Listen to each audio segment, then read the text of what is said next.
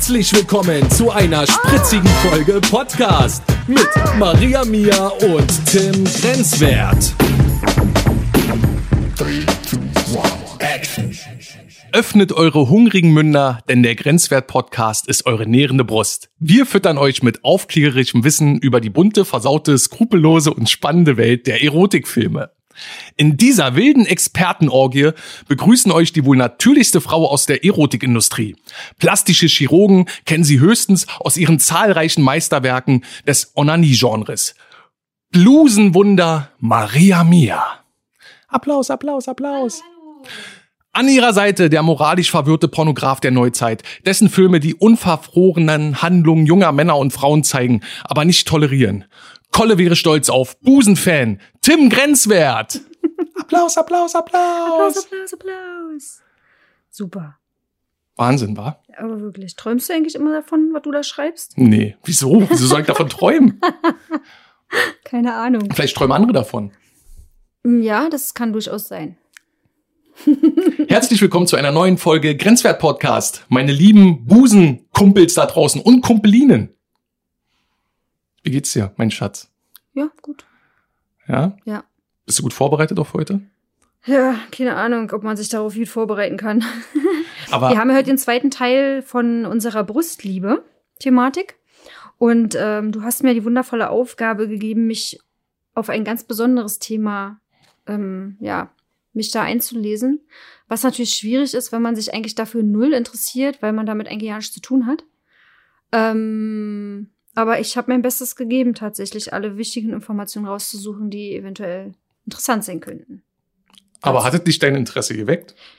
Sollte es? Möchtest du, dass ich daran Interesse habe? Nee, aber generell das ganze Thema drumherum, so diese, äh, warum machen Leute Brust-OPs und äh, wie, wie funktioniert das eigentlich? Weil das ist ja schon ein starker operativer Eingriff, finde ich, der dann auch ein Leben lang bleibt. Ne? Man kann es zwar rückgängig machen, aber Kannst du nicht. ah, Also du kannst es nicht rückgängig machen, Nee. weil ähm, letztendlich ist es eine OP, die stattgefunden hat. Du kannst keine OP rückgängig machen. Du kannst zwar da die Kissen wieder rausnehmen, aber du hast ja trotzdem die OP gehabt und die Brust sieht nie wieder aus wie vorher. Also eigentlich nicht. Das ist ein Irrglaube, dass man sagt, man kann diese OP ja wieder rückgängig machen. Nein, kann man nicht.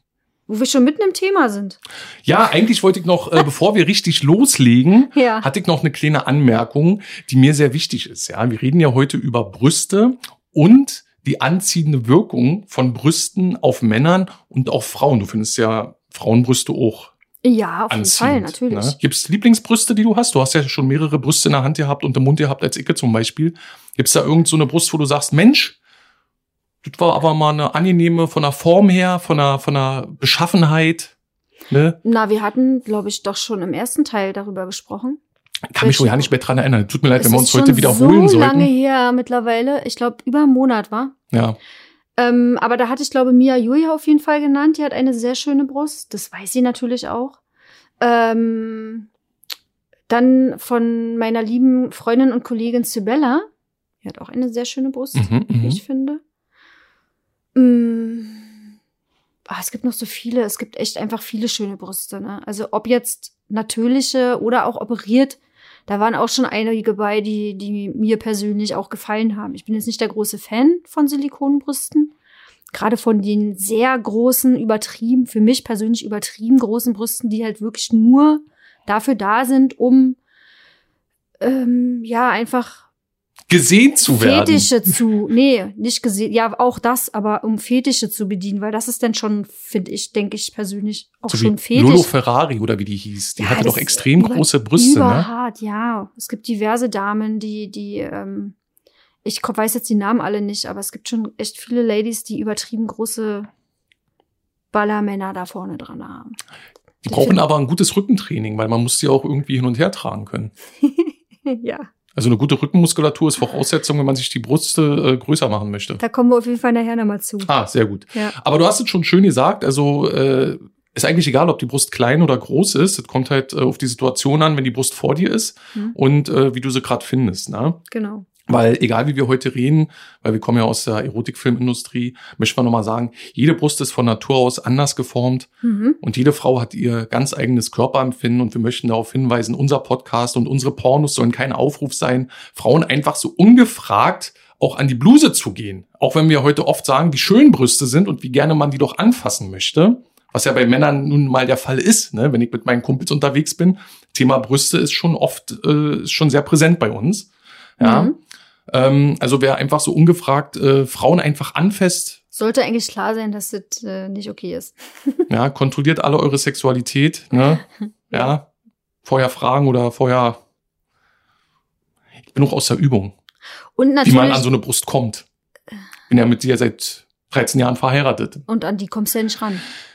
Ja, ja, da was? muss ich auch, da muss ich auch oft nachfragen oder mich rantasten. Naja, natürlich. Wir sind- ist ja jetzt nicht so, nur weil wir geheiratet haben, dass ich jetzt für dich hier freiwillig bin und du mich jederzeit anfassen kannst. Ja. Ich bin ja trotzdem immer noch ein freier Mensch. Du bist ja nur eine Frau, die mit wirklich sehr schönen Brüsten gesegnet wurde. Ja, du hast ja eine wirklich schöne, natürliche Brust. Sagt Und man. sagt man, weißt du auch selber. Und ist es bei dir so, dass, dass äh, dir in manchen äh, Alltagssituationen, dass es dir auffällt, wenn du jetzt zum Beispiel ein Gespräch hast in irgendeinem Service Center oder du bist äh, einkaufen oder wir haben irgendein Meeting und du hast jetzt ein, ein schönes Dekolleté gerade, dass, dass dein Gegenüber, wenn es ein Mann ist, sich gar nicht so wirklich darauf konzentrieren kann und der Blick schon öfter mal auf deine Brust fällt?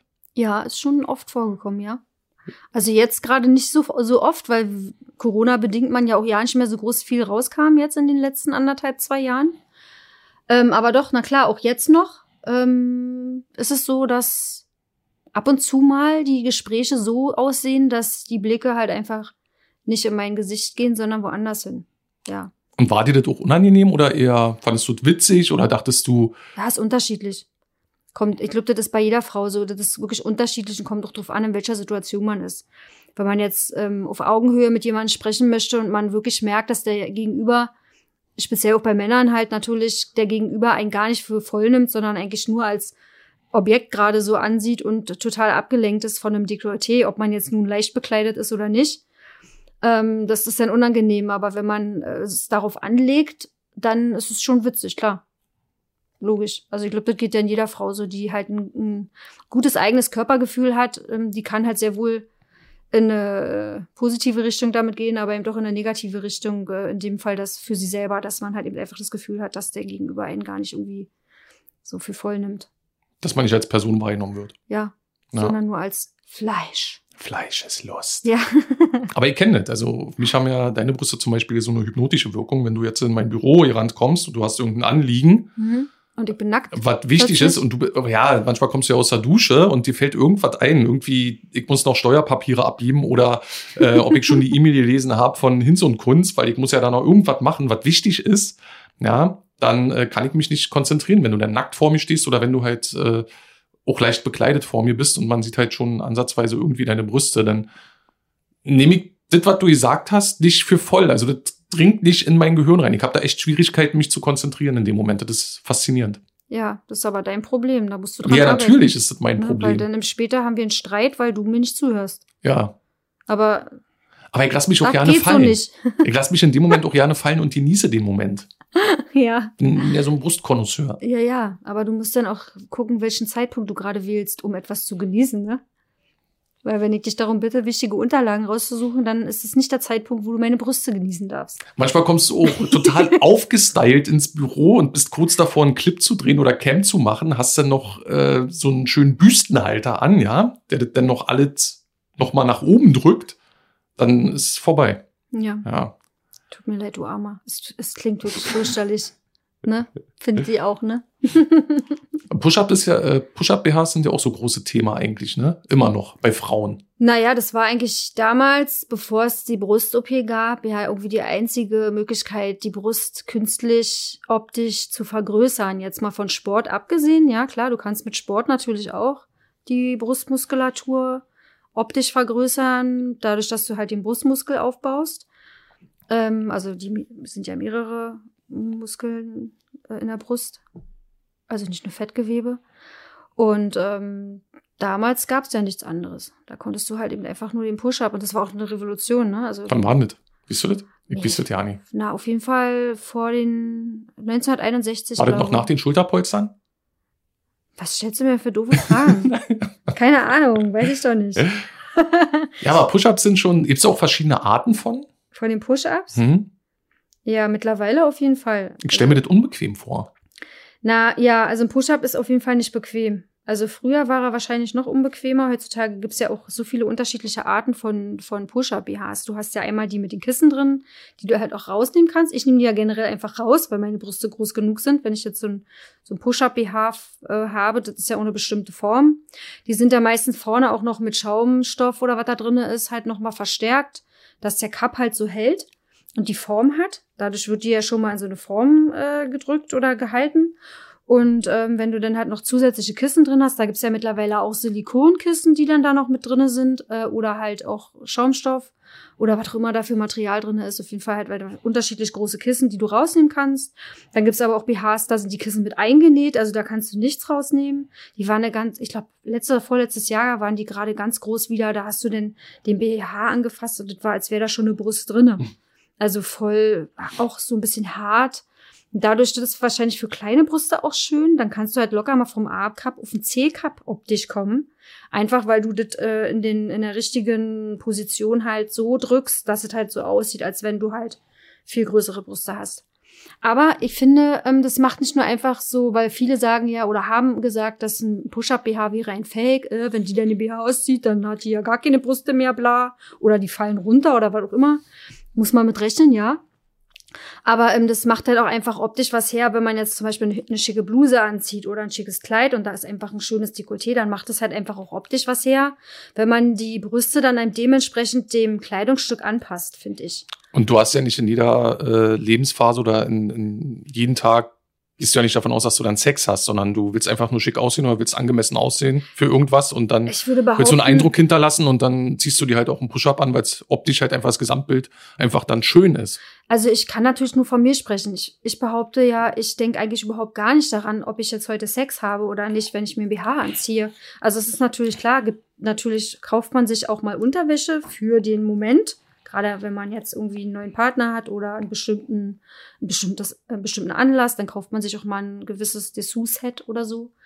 Dementsprechend weiß man, das ziehe ich an, wenn ich heute Abend oder später oder morgen oder keine Ahnung wann halt eben ähm, Sex haben will. Aber im Großen und Ganzen ziehe ich die Unterwäsche ja eher für mich an und will mir gefallen in dem Moment. Obwohl du ja auch damals sehr drauf geachtet hast was für BHs du anziehst. Und jetzt, Na klar. so in den letzten drei Jahren, bist du eher froh, wenn du einen BH findest, der dir passt. Das hatten wir in der letzten ja, Folge ja, schon ja, ein Thema. Aber den richtigen BH zu finden, ist halt wirklich äh, schwierig. Na, zumindest im Alltag. Im Alltag. Ne? Und jetzt hast du halt so wirklich stinknormale BHs, scheißegal wie die aussehen. Aber Hauptsache, die nee. erfüllen ihren Zweck. Nein. Es ist nicht scheißegal, wie die aussehen. Die sollen schon auch nicht jetzt total ranzig sein. Ja, ich habe äh, natürlich auch BHs, ich habe mir zum Beispiel im Teleshopping tatsächlich ein BH gekauft, auch für meine Mama. Weil meine Mama, ich meine, viele Frauen haben das Problem, die werden halt älter und die Brust verändert sich, wird größer eventuell oder fängt auch an zu hängen oder was weiß ich. Und ähm, dann passen die Standard-BHs auch nicht mehr im normalen Laden, wo du halt sonst einkaufen warst und da musst du halt gucken.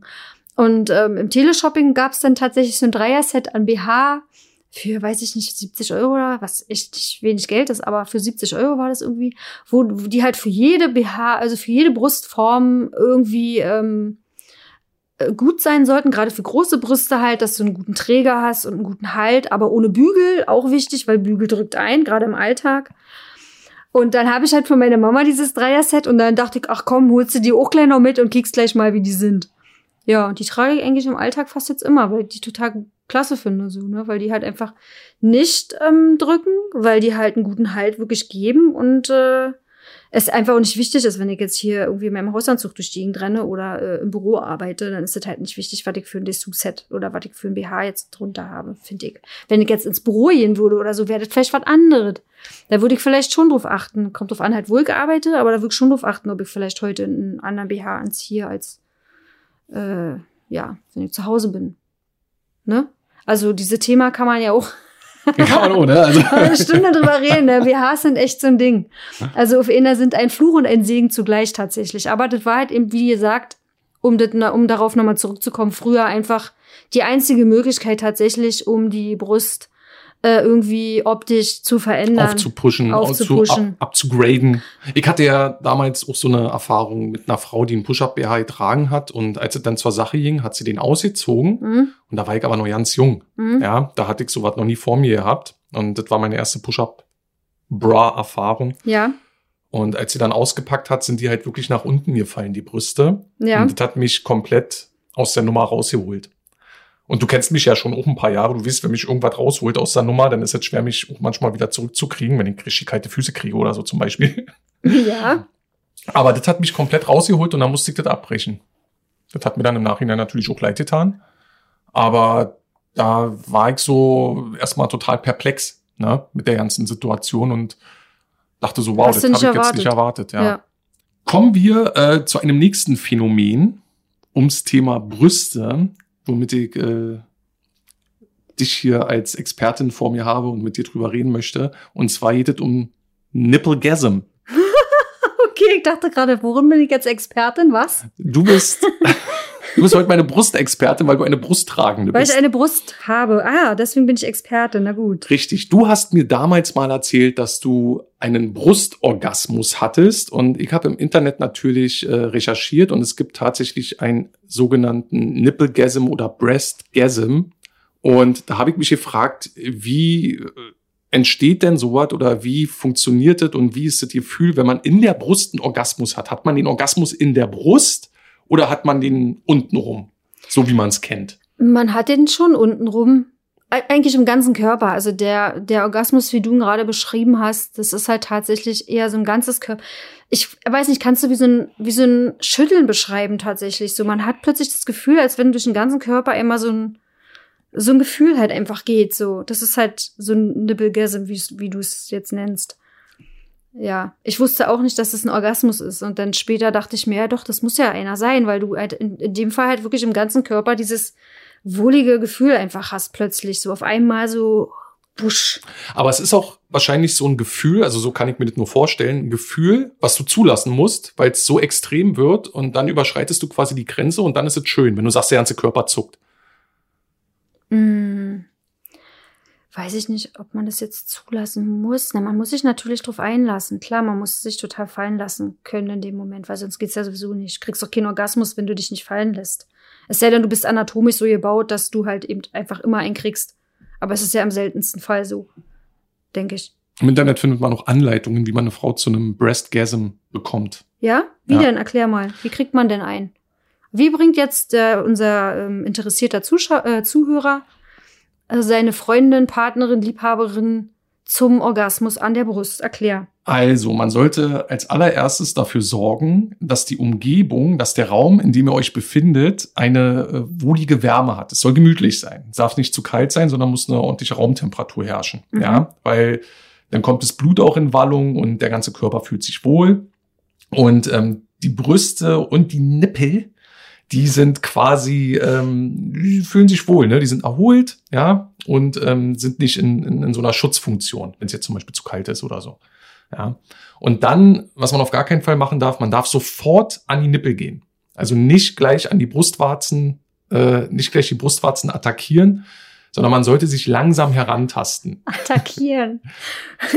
Angriff! Man kann es zum Beispiel mit einer schönen Massage verbinden, dass man dann auch vielleicht äh, Massageöl dazu nimmt und dann fängt man an, um den Brüsten herum zu massieren.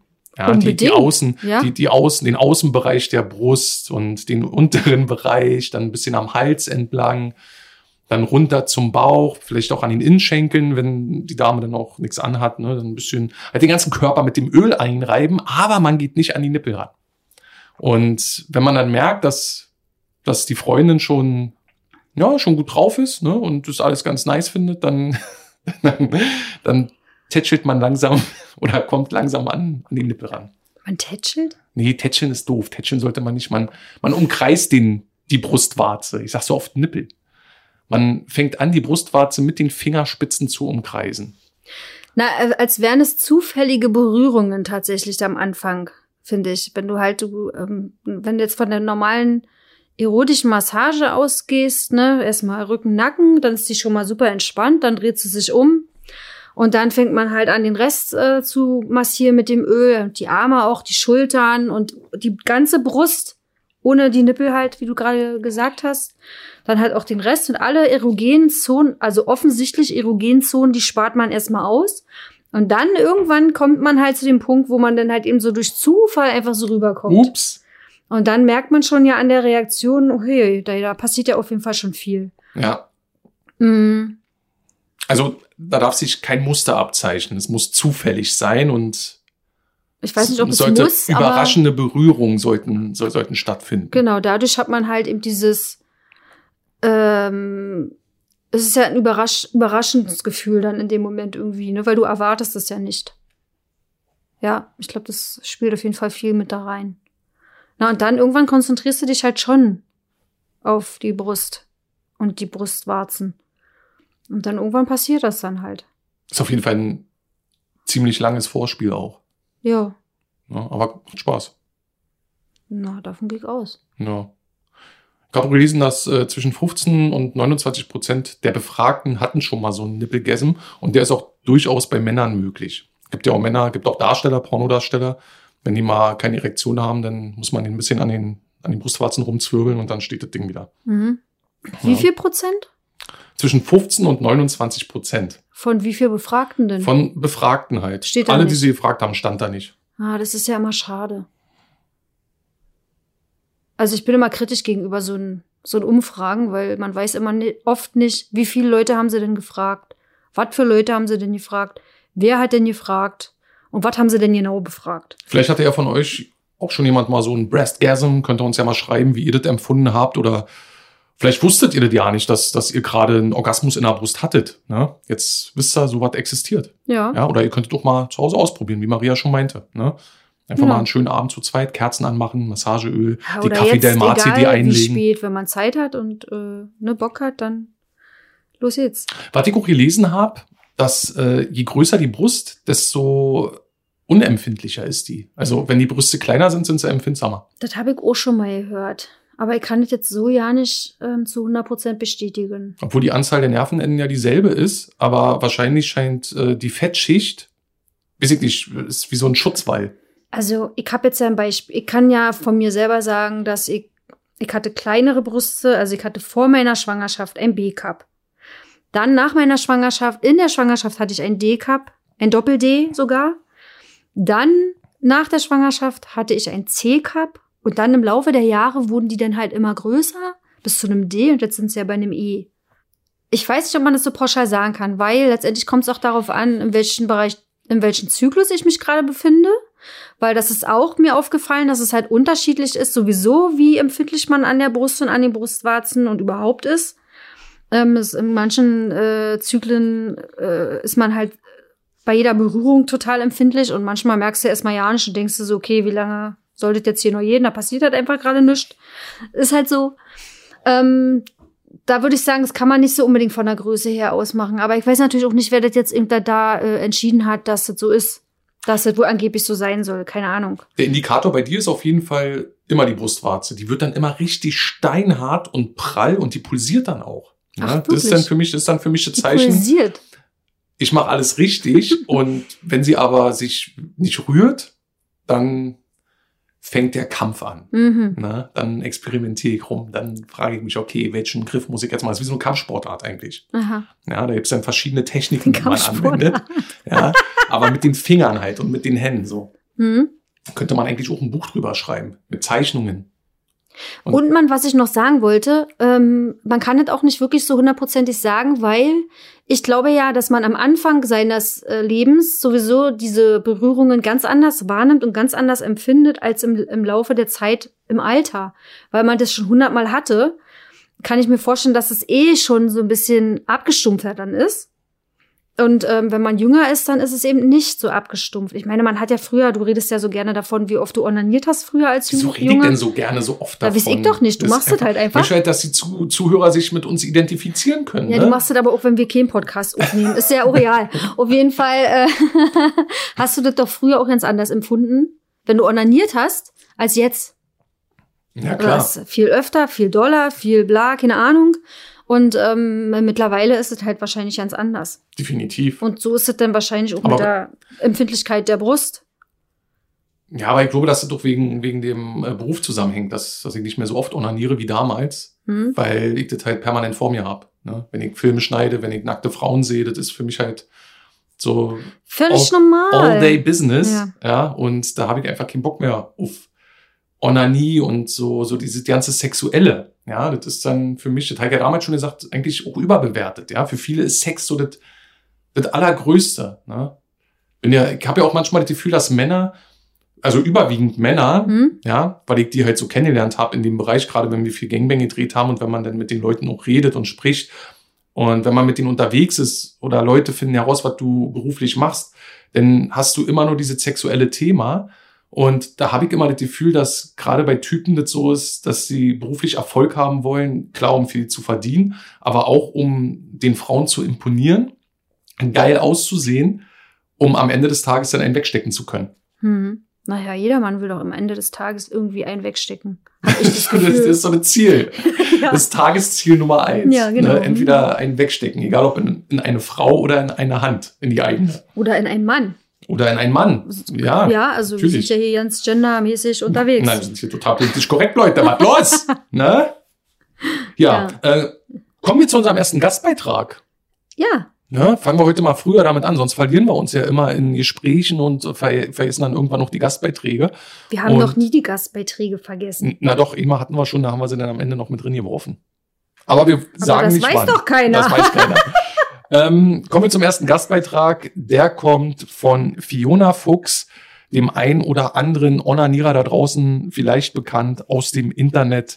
Und ähm, sie hat uns vor einem Monat oder vor anderthalb Monaten hat sie per WhatsApp uns einen Gastbeitrag geliefert. Den haben wir auch noch nicht angehört, den hören wir jetzt Zum Thema Brustliebe. war zum Thema Brustliebe, genau.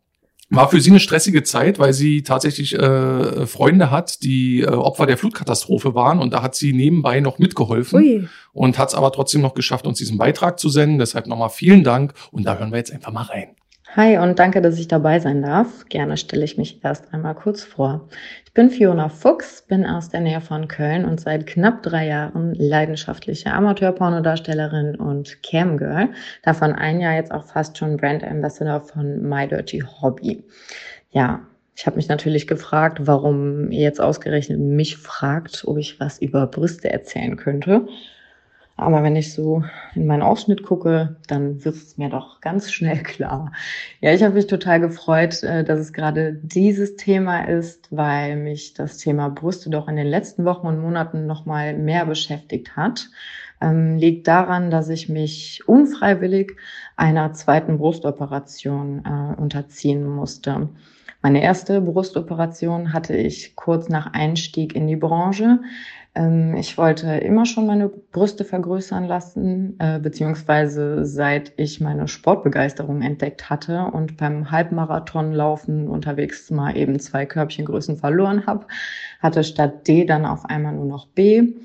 Fand's schade, habe immer meinen D Brüsten hinterhergetrauert, aber ähm, habe es auch nicht eingesehen, halt wieder zuzunehmen und unsportlicher zu werden, nur damit meine Brüste zurückkommen. Als ich dann das Geld hatte, ähm, war das auch eine ganz schnelle Entscheidung. So, jetzt kann ich mir endlich die Brüste machen lassen und mir einen Traum erfüllen und mir, ja, ich will nicht sagen, mir meine Weiblichkeit zurückholen, ähm, aber es hat mich schon eingeschränkt und es hat mich auch traurig gemacht, dass ich eben so viel Brust verloren habe und ich habe mich einfach unwohler gefühlt als vorher mit meiner Naturbrust, die ich halt gewohnt war.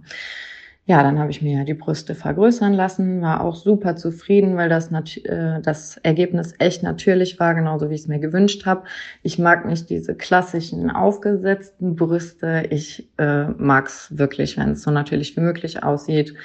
Ähm, habe nicht das beste Gewebe und deshalb hat sich meine Brust äh, auch ziemlich schnell ausgehängt, würde ich mal sagen. Also ähm, sie fällt einfach runter. Und genau das war es, wie es mir halt gefallen hat. Und ich war super, super happy mit meinen Brüsten. Ja, vor ein paar Wochen ist mir dann leider aufgefallen, dass sich meine rechte Brust ganz anders anfühlt. Ähm, mein Freund hat es auch ziemlich schnell gefühlt und wir haben festgestellt, dass sich da irgendwie das Implantat verdreht haben muss. Ja, haben das erstmal im Auge behalten und ich dachte, ja, ich weiß nicht, vielleicht zyklusbedingt oder irgendwelche Schwellungen oder Knoten oder, aber lass mal abwarten. Ja, noch eine Woche später dann hatte, haben wir festgestellt, dass ich wirklich einen größeren Knoten auch in der Brust hatte, in der gleichen, aber nicht in der Nähe des Implantats. Also das Implantat hat sich trotzdem nach wie vor so komisch verdreht angefühlt und zusätzlich kam noch ein Knoten dazu. Ja, nach etlichen Arztbesuchen kam dann halt raus, also Implantat hatte sich verdreht, das war ziemlich schnell klar leider. Und ähm, der Knoten war aber Gott sei Dank gutartig. Dennoch musste er entfernt werden und ich wusste halt so, jetzt gibt es keinen anderen Weg als eine zweite Brust-OP. Die Ärztin, von der ich mich habe operieren lassen, ähm, hatte mir im Beratungsgespräch angeboten, ich könne eine Bruststraffung in einem machen, weil meine Brüste ja so hängen. Dann habe ich gesagt, nee, gerade das finde ich ja so schön. Ich möchte bitte, dass die hängen. Dann hat sie schon gesagt, okay, das ist ungewöhnlich für eine Frau in ihrem Alter, dass die nach äh, hängenden Brüsten fragt, aber äh, kann sie nachvollziehen. Ich habe ja gesagt, was ich beruflich mache, dass mir Ästhetik wichtig ist und mich in meinem Körper wohl zu fühlen. Dementsprechend hat sie es dann auch super natürlich umgesetzt. Ähm, meine Mama kann es bestätigen. Die hatte sie nämlich gestern noch in der Hand. Ich habe es ihr gezeigt. Und sie hat gesagt, ach ja, doch, die sehen ja immer noch wunderschön natürlich aus. Also Mamas Segen habe ich, was will ich denn mehr? Ja, also ich fühle mich einfach super wohl wieder, bin froh, dass auch die zweite Operation geglückt ist und ich mich keiner Straffung unterziehen musste, sondern wir wieder über den gleichen Schnitt in der Unterbrustfalte gehen konnten. Und äh, ja, man sieht die Narben nicht, weil meine Titten drüber hängen. Ist doch geil. Mir persönlich ist es besonders wichtig, mich in meinem Körper wohlzufühlen, weil ich finde, dass wenn ich kein gutes Körpergefühl habe, auch keine gute Performance vor der Kamera liefern kann. Sei es jetzt beim Drehen oder auch vor der Webcam. Wenn ich mich nicht 100% wohlfühle in meinem Körper, dann merkt der User das. Und das möchte ich natürlich nicht. Ich möchte mich ja wohlfühlen und einfach eine schöne Performance abliefern. In meinen Videos stehen meine Brüste oft im Vordergrund. Ähm, und zwar habe ich das Glück, dass mein Freund auch ziemlich auf meine Brüste steht und sehr gerne Nahaufnahmen von diesen dann macht, wenn er die Kamera in der Hand hat. Wir haben auch schon mal Videos mit Öl gemacht, mit so richtig Tittenfokus oder Tittenfick.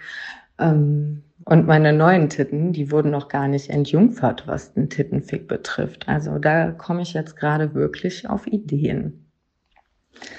Ja, mich selbst macht es auch geil, wenn ich ähm, meine eigenen Brüste anfasse, wenn ich die knete beim Sex. Also ich gucke so an mir runter und sehe diese leckeren Brüste und kann einfach nicht anders, als die jetzt in die Hand zu nehmen, wie auch jetzt gerade. Ich sitze hier nur im Sport-BH, wie meistens. Und ich kann selber nicht die Finger von meinen Brüsten lassen, weil ich die so sehr liebe. Generell finde ich Brüste sehr wichtig beim Sex. Also nicht nur, dass ich mich wohlfühle und die gerne mag und die gerne anfasse, sondern auch, dass mein Partner sich meinen Brüsten widmet. Ich finde es beim Sex ganz schlimm, wenn den Brüsten so null Aufmerksamkeit gewidmet wird. Also die gehören zum Körper dazu wie alles andere und ja, ich, ich, es muss einfach, sie müssen einfach angefasst werden und liebkost werden. Mir fällt gerade ein, es ist noch gar nicht so lange her, dass ich auf meine eigenen Brüste masturbiert habe, weil ich geil geworden bin, als ich Narbengel auf meine Narben unter den Brüsten noch aufgetragen habe und lag dann so oben ohne auf dem Sofa, habe das halt einwirken lassen und guck so an mir runter und denk so, geil. Und ich brauche noch nicht mal einen Film anmachen, äh, wie ich das sonst gerne schon mal mache und habe einfach losgelegt und dabei auf meine Brüste geguckt und meine Brüste geknetet. Ja, kann ich nur jedem empfehlen, irgendwas an sich selber so geil zu finden, dass man darauf masturbieren kann. Es ist sehr äh, befriedigend. So, jetzt habe ich ganz viel darüber gesprochen, was ich an Brüsten mag. Äh, kommen wir doch auch mal dazu, was ich nicht so mag. Und zwar ist das, sich selbst auf die Brüste zu spucken. Ich habe da ganz gerne schon mal User in der Cam, die dann fragen, hey, kannst du dir auf die Brüste rotzen? Und erstmal kotze ich schon bei dem Wort rotzen, weil ich das so unschön finde und das mich so abturnt und halt einfach dieses Anspucken auf die Brüste, ich mag's einfach nicht. Also auf den, auf den Schwanz oder auf die Pussy spucken, ja, okay, aber nicht auf die Brüste. Also ich finde, die gehören nicht angespuckt. Für mich gehört's nicht dazu und ich mag's nicht. Und wenn das jemand zu mir sagt, dann muss ich auch sagen, dann turnt mich das in dem Moment so ab vor der Cam. Da habe ich dann auch schon ja, Leute weggeschickt, weil ich gesagt habe, so sorry, jetzt hast du alles kaputt gemacht. Ja, ich weiß, viele stehen drauf, aber mich packt's leider nicht. Und äh, ja, ich würde es auch nicht für Trinkgeld machen und für extra Trinkgeld.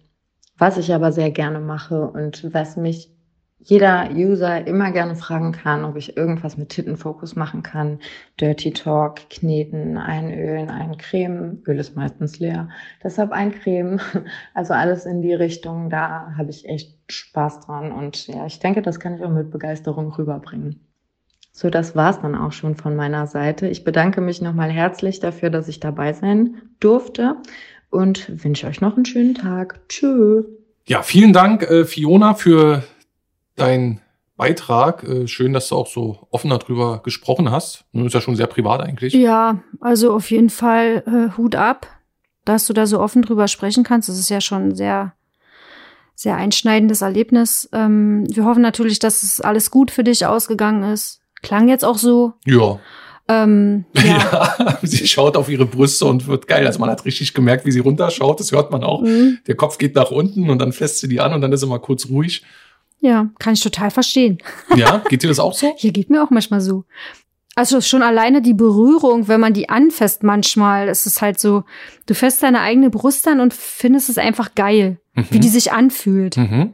Also ich brauche ich brauch jetzt kein Bild dafür oder ein Video dafür, sondern bei mir ist ja eher so, dass ich denke, so, okay, ähm, ich habe jetzt Bock, es mir selbst zu machen und dann fängt man halt an, sich zu streicheln und dann reicht das halt einfach manchmal schon, wenn ich das halt einfach spüre.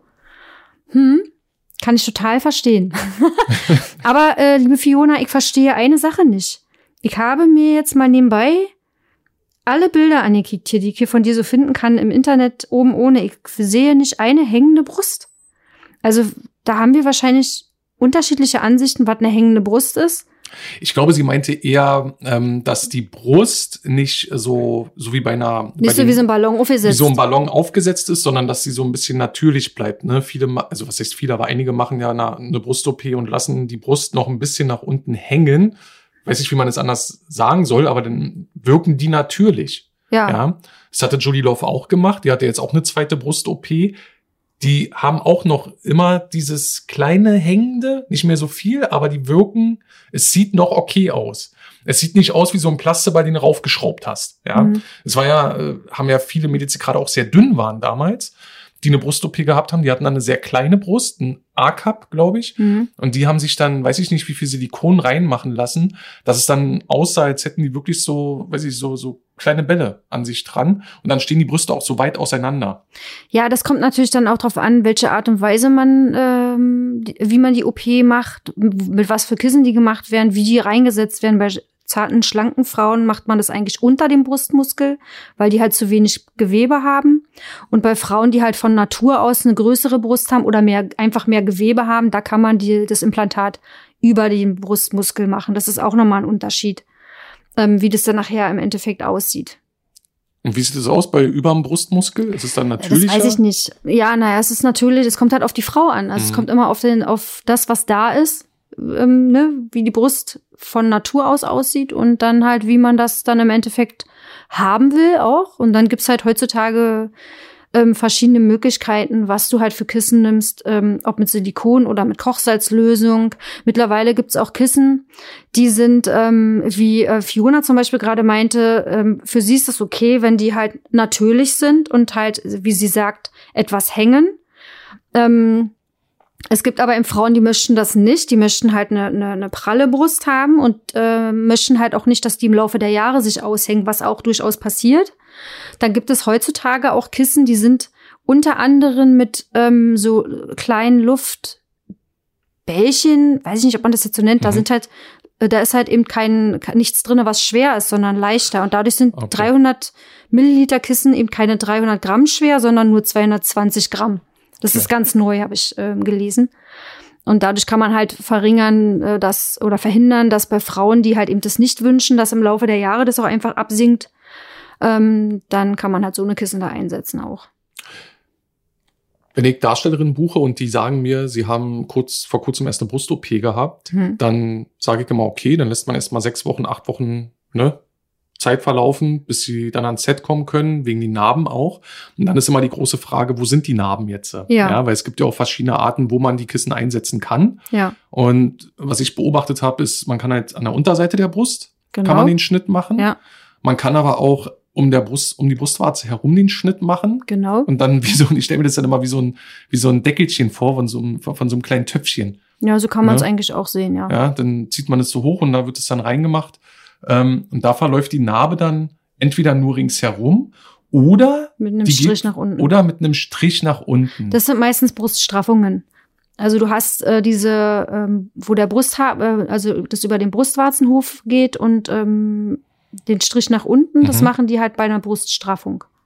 Weil da wird ja Gewebe entnommen und dadurch müssen die das so machen. Also da geht es wohl nicht, also ich bin kein Arzt, aber das äh, geht wahrscheinlich nicht einfach nur über den Hof, äh, Warzen, über den Brustwarzenhof und Ja. deswegen machen die das halt mit dem Strich und dann wird es halt angehoben. Die Brustwarze wird auch versetzt, also sie wird dann meistens nach oben versetzt. Ähm, das ist zum Beispiel gut, dann kann man ja jetzt eigentlich auch schon drüber reden. Das hatte ähm, Betty Ballhaus. Die hatte 2014 ihre Bruststraffung, weil die hat ja auch ein großes Cup gehabt und im Laufe der Zeit hatte sie halt Rückenprobleme, Nackenprobleme und hat sich dann dazu entschieden, dass sie, sie sich halt einfach straffen lassen möchte und verkleinern lassen möchte. Und das hat sie 2014 machen lassen in Hamburg. Und ähm, da ist es halt auch so. Da haben sie genauso auch gearbeitet. Ja. Ja, Fiona hatte das auch angesprochen. Äh, Sie, sie wünscht sich natürlich, dass die User ihre, also mehr Aufmerksamkeit ne, auf die Brüste lenken, weil sie mag das halt einfach und kann ich verstehen, wie manche Leute sowas ignorieren können, auch beim Sex. Und das fällt mir auch, das habe ich bei, in der letzten Folge auch schon angesprochen, bei den Darstellern auch immer wieder auf, dass sie gar nicht auf die Brüste der Darstellerin eingehen. Ja, da geben die sich so eine große Mühe mit OPs und Bruststraffung Ja. und sind super stolz dann auch auf die Brüste. Wenn eine Darstellerin mit neuen Brüsten kommt, dann merkst du auch, die geben sich ganz anders, die bewegen sich anders, die lächeln viel mehr. Bestes Beispiel Anike Ikina. Definitiv. Ja. Aber da kommen wir gleich zu. genau, Annike war bestes Beispiel, Ja. ne? Die war danach wie ausgewechselt. Ja, ja? total. Viel selbstbewusster und du hast gemerkt, die ist halt einfach zufrieden jetzt. ne? Ja. Und die Männer, die ja diesen alltäglichen Beruf des Bumsers haben, ja, sind dann auch schon so abgestumpft, dass sie gar nicht mehr auf den eigentlichen Körper von der Frau eingehen. Die, ich glaube, bei den Männern ist es immer wichtig, dass die spüren, dass die Frau irgendwo geil ist. Mhm. Aber die kümmern sich so selten um die Brüste, dass ich immer wieder sagen muss, wirklich, egal welche Leute du vor dir hast, äh, kümmere dich doch jetzt mal um die Brüste. Die sind doch schon vor deiner Nase. Dann leck doch mal dran, geh doch mal an die Nippel ran. Dann sind sie für zwei Minuten dran und dann lassen sie es wieder sein. Ne? Wo ich mich immer frage, warum? Naja, vielleicht einfach, weil sie durch ihren Job in dem Moment halt einfach auf andere Sachen sich fokussieren müssen, um halt zu funktionieren. Kann doch sein, dass sie das einfach total geil finden und dann einfach zu früh abspritzen würden. Wäre jetzt eine Erklärung. Wäre oder, eine Erklärung, aber oder sie müssen sich halt wirklich auf, auf eine andere Sache konzentrieren, äh, um, um, keine Ahnung, um einfach im Fokus zu bleiben. ja, Also ich würde das jetzt bei einem, klar, ich verstehe dich total, ne? Man hat natürlich auch ähm, eine schönere Szene, wenn man halt wirklich auch da jemanden hat, äh, ein Pärchen hat, was miteinander harmoniert und wo dann auch irgendwie der eine bei dem anderen merkt, was er mag und was er nicht mag und wie das denn da alle so schön funktioniert. Und da gehört natürlich auch beim normalen Sex dazu, dass der Mann die Brust liebkost oder die Frau beim Mann oder keine Ahnung, was man halt so mag. Mm, aber im Großen und Ganzen kann man das jetzt auch für einen Darsteller so jetzt nicht stehen lassen. Aber beim Sex, beim normalen Sex, ja, klar, da verstehe ich auch nicht, wenn, wenn der Mann da irgendwie äh, die, die Brust nicht mit Ja. einbaut, sondern nur auf sich fixiert äh, sein Ding da reinhält. dafür das Bild hast du einfach eine viel schönere Dynamik. Wenn nicht nur untenrum was passiert, ja, gerade die Profidarsteller, die sorgen dann dafür, dass untenrum so viel gehämmert wird, hm. im Takt, ja, dass du irgendwann sagst, okay, du kannst jetzt auch mal ruhiger machen und auch mal ein bisschen langsamer werden, kannst den Schwanz mal rausholen, spiel ein bisschen mehr rum und ähm, leck doch mal an den Brustwarzen oder nimm mal mit einer Hand die Brust in die Hand und hause dir ins Gesicht oder whatever, mach irgendwas damit, aber dann hast du halt eine viel schönere Dynamik. Es sieht viel interessanter aus als das wäre, als wenn du einen Actionfilm siehst und du siehst die ganze Zeit Sylvester Stallone nur mit einer MG rumballern und ähm, er zückt aber nicht zwischendurch mal sein Messer, um jemand die Kehle durchzuschneiden. So, weißt du? Macht es doch viel Das ist interessanter. unvorstellbar. Ist ein total dummer Vergleich, aber weißt du, was ich meine? Definitiv. Aber ich habe echt viele Parallelen entdeckt, auch ähm, von Fiona, was die Cam auch angeht. Ich habe das auch oft. ähm, dass halt ein User in die Cam kommt und dann halt auch mich fragt, ob ich auf die Brust äh, rotze. Das geht mir ganz genauso. Also, Aber äh, es sieht geil aus. ich finde es halt auch ekelhaft. Ich mag es einfach selber auch nicht. Ne? Ja. Ich, ich mag auch den Geruch nicht. Von, ich, also ich gehe mal davon aus, ich habe keinen Mundgeruch. Aber ich mag es einfach nicht, wenn ich mir auf die Brust spucke und dann hat man so diesen Geruch von dieser Spucke. Ich kann es Das verstehen. mag ich nicht. Ich kann es verstehen. Ich glaube, es ist aber wirklich äh, abhängig äh, von der Situation und wie weit du gerade drinne bist, wie, wie sehr du in ich dem rede Modus gerade jetzt drin bist. nur von Cam. Ja. Ja, also wenn jetzt ein User reinkommt und sagt, ich soll mal da raufspucken und ordentlich doll raufspucken und äh, oder rotzen oder keine Ahnung, mache ich auch nicht gerne. Also mache ich eigentlich auch, kommt dann auch drauf an, wie ich gerade drauf bin. Wenn ich mir jetzt denke, ja, okay, ich kann dem jetzt ja mal den Gefallen tun, dann mache ich's. Ich selber find's nicht geil. Ich nehme auch lieber Öl oder Creme, weil es einfach irgendwie natürlicher auf mich wirkt. Einfach, wenn ich mir die eincreme oder einöle, dann hab ich auch noch was davon. Aber du bist ja eine Künstlerin, muss ich sagen. Wenn ich nur rufrotze, hab ich nichts davon. Weil du Einfach. hast im letzten Clip, den wir zusammen gedreht haben, da hast du gekonnt die Spucke ja, von deiner Zunge runterlaufen lassen, auf den Penis rauf. Nee, Quatsch, auf deine Brüste rauf und von der Brust abgeleitet auf den Penis. ach ja.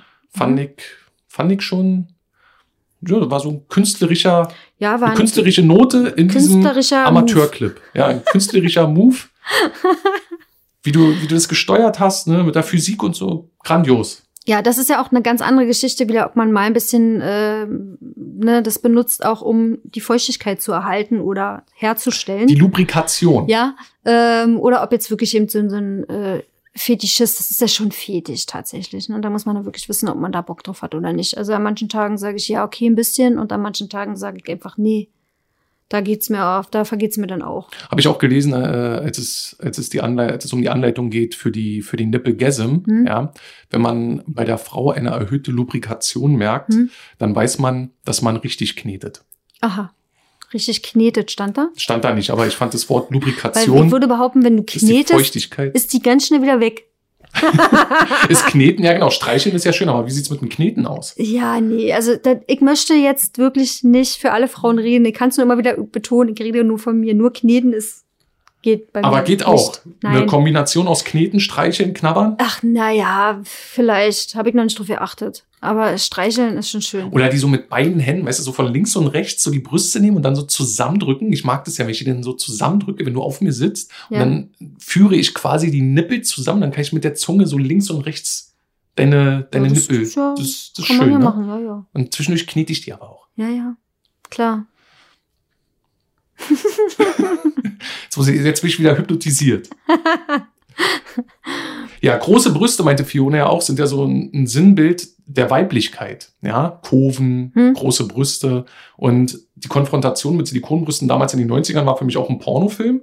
War ein Frauenknastfilm, wo alle Frauen riesen Titten hatten. Hm? Und natürlich groß, Hm. wie äh, diese Lolo Ferrari. Hm? Ne? Und das war für mich damals dann auch so ein Zeichen, so muss ein Pornostar aussehen. Das war für mich ähm, das Bild einer, eines weiblichen Pornostars. Riesentitten, blond. Aber Ja. warum? weil das war der erste Film, den ich gesehen habe. Und die amerikanischen Filme damals, die sahen ja nur so aus. Und der Trend ist aber, Gott sei Dank, etwas zurückgegangen, beziehungsweise hat sich reguliert. Nicht mehr alle wollen diese riesen Brüste haben. Ja. Also Ja. auch die Frauen, so wie Fiona zum Beispiel, die will ja auch, wenn sie sagt, sie lässt sich ihre Brüste machen, heißt es nicht gleich, sie will sich äh, Riesendinger da. F-Cup machen, Ja, ja. sondern sie möchte einfach eine schöne, geformte, vielleicht etwas größere Brust haben, Ja. die proportional zum Körper passt. Wir hatten das Thema kurz, da wusste ich es nicht genau. Also die haben ähm, bei der ersten Brustvergrößerung im Jahr 1895 Was? ja, der betroffenen Frau noch eine, ein Fettgeschwulst implantiert. Von was? Von einem Tier oder was? Äh, Das steht hier nicht. Also einfach ein Fettgeschwulst. Also bestimmt. Wahrscheinlich Klingt auf jeden vom Fall Schlachthof, vom Schwein. extrem eklig. Die haben auch rumexperimentiert mit Glaskugeln und Wolle, äh, Elfenbein und Rinderknorpel, Bienenwachs, Paraffin, ähm, Polyethylen und äh, die wurden bis 1950, also bis in die 50er Jahre, in die Brüste der Frau injiziert, um eine Vergrößerung zu um erwirken, ja. Und 1961 wurde das erste Brustimplantat aus Silikon entwickelt und ein Jahr später wurde das das erste Mal halt dann operiert. Und es war dann wahrscheinlich sowas. So ein, so ein Ballon. Ja, und seitdem wurden die aber halt eben äh, immer weiterentwickelt. Dann irgendwann kam ja die Kochsalzlösung dazu, weil die halt eben, weil bei Silikon hatten die ja früher das Problem, dass wenn die dann mal kaputt gegangen sind und das dann ins Gewebe gekommen ist, hast du halt, ist es schwierig, dieses Silikon aus dem Körper rauszukriegen. Und bei, Silik äh, bei, Kochsalzlösungen hast du halt den Vorteil, dass wenn da was kaputt geht, ist es nicht gleich potenziell lebensbedrohlich, beziehungsweise nicht ganz so dramatisch wie jetzt bei Silikon. Gibt es denn da eine Versicherung, dass wenn du dich einer Brust-OP unterziehst, dass du dann quasi eine Drei-Jahres-Garantie hast, wenn mal irgendwas sein sollte, eine Komplikation auftritt, dass du dann zum Arzt gehst und dann sagst, ja, äh, hier ist was vorgefallen, kann man das jetzt richten? Gibt's bestimmt. Also da müsste man jetzt wirklich mal jemanden fragen, der vielleicht schon ein, zwei, drei OPs hatte, weil interessanterweise ist es ja wirklich so, dass die meisten Frauen, die sich einmal eine Brustoperation unterziehen, dass sie dann auch meistens noch eine haben müssen. Weil die Haltbarkeit ist ja auch zwischen 15 und 20 Jahre, sagt man in dem Dreh. Ähm, danach sollte man sich die halt eben austauschen lassen. Zumindest laut meiner Information ist es auch immer noch so. Ähm, und da kann ich mir vorstellen, dass gerade am Anfang hat man eine gewisse Zeit schon so eine Art Versicherung, dass bei der OP irgendwie alles gut gegangen ist. Man, ich weiß es aber auch nicht. Aber eigentlich ja hast ja bei einer, du hast zwar bei einer OP auch immer, musst ja immer tausend Sachen unterschreiben, dass du da die Ärzte davon irgendwas befreist, blablablub. Aber im Großen und Ganzen glaube ich schon, dass da auch so eine ähm, Gewährleistung für die, für die Kissen vielleicht auch einfach da ist, auch zur Sicherheit, für mehr Sicherheit für die Frauen. Aber da müsste man halt wirklich ja mal jemanden fragen, der tatsächlich ähm, so, so, so einen Vertrag schon mal vor der Nase zu liegen hat. Da habe ich jetzt auch nicht konkret nachgeschaut. Ist ja auch ein Riesenmarkt. Ne? Total. Logisch. Das ist einer der meisten OPs, die getätigt werden. Also Brust-OPs sind die meisten Operationen, die überhaupt im Schönheitsbereich gemacht werden. Gibt ja wie bei, bei Check24, wo du Preise vergleichen kannst, was äh, Versicherungen angeht oder Strompreise. Ja. Gibt's ja auch ähm, eine Seite, da kannst du äh, Brust-OP-Preise vergleichen. Da kriegst du dann die ganzen Chirurgen genau. aufgelistet und dann siehst du die ganzen Zahlen, die da stehen, mit Bewertungen. Hast du gesehen? Ich habe das, ja, vor zwei Monaten halt, war ich mal drauf und war, weiß nicht, ob ich schockiert war, weil das für mich so diese Seriosität rausnimmt, weißt du, wenn ich auf diesen Seiten bin oder wenn ich das sehe, dann denke ich so, das ist ja wie, als ob ich ein Auto kaufen möchte. Ja, aber es ist eigentlich auch okay, weil du kannst dich ja, du musst dich ja vorher auch informieren. Ja. Also du solltest dich auf jeden Fall informieren. Ne? Und ähm, die Information jetzt zum Beispiel, ähm, wann die erste OP gemacht wurde und so, habe ich von brustoperation-vergleich.de. Ja, und da kannst du dich halt auch ähm, schon mal vorab informieren, was geht, was nicht geht, ähm, was für Möglichkeiten es gibt, äh, ähm, was zu beachten ist. Und äh, da kriegst du halt auch unter anderem Informationen äh, über Operationen im Vergleich, halt Top-Angebote. Dann kannst du hier eingeben, Postleitzahl und dann gibt's halt, äh, was willst du machen? Dann hast du halt hier so dieses Brustvergrößerung mit Implantat, Brustvergrößerung mit Eigenfett, Bruststraffung, Brustverkleinerung, XY, also Z, noch ein paar andere Sachen. Brustwarzenkorrektur gibt's anscheinend auch. Oh, was kann man denn da machen? Oder lassen? Implantatwechsel. Ähm, oder Brustverkleinerung für Männer gibt es auch. Auf jeden Fall kannst du hier die Postleitzahl und alles eingeben und dann wird dir hier gezeigt, wo du das machen lassen kannst und kriegst weitere Informationen. Finde ich echt eine gute Sache eigentlich. Also um vorab erstmal zu gucken, was geht, was will ich, ähm, finde ich das echt super. Sollte es auf jeden Fall, sollte jeder, der sich darüber halt wirklich Gedanken macht, ähm, seine Brust zu verändern, ob Männlein oder Weiblein und ob es jetzt um Vergrößerung oder Kleinerung oder Straffung geht, der sollte da auf jeden Fall mal reinschauen, finde ich super. Gibt ja auch äh, im Ausland Brust-OPs, die dann verbunden sind mit Frühstück, Hotelaufenthalt. Hm. Ist sowas auch seriös? Bestimmt gibt es da auch seriöse Adressen, aber es ist halt immer mit Vorsicht zu genießen, weil gerade wenn es weiter weg ist von deinem Wohnort, ähm, hast du natürlich ähm, das Problem, dass du zur Nachsorge meistens auch wieder in eine Klinik musst. Ähm, das ist auf jeden Fall zum Beispiel eine ganz wichtige Sache. Du musst auf jeden Fall eine Nachsorge haben. Und wenn du jetzt zum Beispiel jemand hast, der dir ähm, eine OP ähm, anbietet für Summe XY und das ist vielleicht nur die Hälfte von dem, was du vielleicht in Deutschland zahlen würdest, ähm, dann sollte man das immer kritisch beäugen, wenn da zum Beispiel ähm, steht, dass keine, dass die Nachsorge denn irgendwie im eigenen Land stattfinden soll. Mhm. Das ähm, finde ich unseriös. Also es sollte ein komplettes Paket immer sein mit Nachsorge und auch mit Vorgespräch und und und. Also man muss da wirklich schauen, dass man alles mit drinne hat, weil ähm, das ist halt häufig schon vorgekommen, dass man halt eben äh, gehört hat, auch in den Medien schon oft gehört hat, dass Frauen halt im Ausland sich haben operieren lassen zu einem, in Anführungsstrichen, Sportpreis. Bei uns kostete zwischen dreieinhalb und, äh, Quatsch, zwischen fünf und achttausend Euro und da kriegen sie es vielleicht für dreieinhalb bis viertausend Euro. Und dann haben sie dann im Endeffekt nachher irgendwie Entzündungen oder es löst sich ab oder was weiß ich, halt, das verheilt nicht und äh, Nachsorge haben sie nicht oder wissen nicht, wie sie da hinkommen sollen oder was weiß ich. Also da würde ich immer drauf eher ein bisschen mehr auf den Tisch legen, als zu sparen. Gerade wenn es um den eigenen Körper geht. Und um sowas ist immerhin eine OP. Und wie sowas aussehen kann, haben wir ja nur leider Gottes auch schon mitbekommen in unserer deutschen äh, Pornoindustrie an Sexy Cora, die 2011 äh, an, an der fünften Brust-OP in Hamburg in einer seriösen Klinik verstorben ist, weil die, also an, anscheinend ist ja alles schon, schon äh, abgehandelt. Also die, die äh, Anästhesistin wurde halt für schuldig besprochen, dass sie halt eben einfach verpeilt hat, zu schauen, dass äh, Cora Luft ja. kriegt. Also die ist einfach da an den Folgen von Sauerstoffmangel ist sie einfach verstorben während der fünften Brust-OP. Und ähm, ja, das ist halt immer ein Risiko. Es ist immer eine OP und da muss man halt immer vorsichtig sein und sich vorher genau informieren. Wie heißt die Seite nochmal? Diese Seite heißt in diesem Fall brustoperation-vergleich.de. Da kann man sich vorab informieren und bekommt auch Adressen mit Bildern. Also ist, da ist auch die Information zu diesem ähm, neuen Brustimplantat, was ich äh, gerade eben schon erzählt habe. Das nennt sich Be-Light-Implantat, wo halt eben einfach die, die Masse ein bisschen geringer gehalten ist. Ähm, ja, Schnitttechniken, da siehst du dann auch auf Bildern, was alles geht, ne? Wie du schon meintest, unter der Brust, Brustwarzenhof, unter den Achseln gibt es noch. Dann halt eben äh, verschiedene Arten des Kissens. Unter Form. den Achseln? Hm, genau, unter den Achseln, da wird das Kissen dann reingeschoben.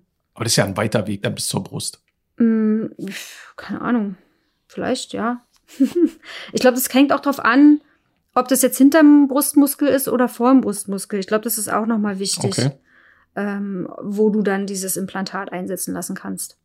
Ich habe mal geguckt wegen der Korrektur der Brustwarze. Ja. Sowas kostet ungefähr 1200 Euro. Okay. Das geht ja. Ja. Ne?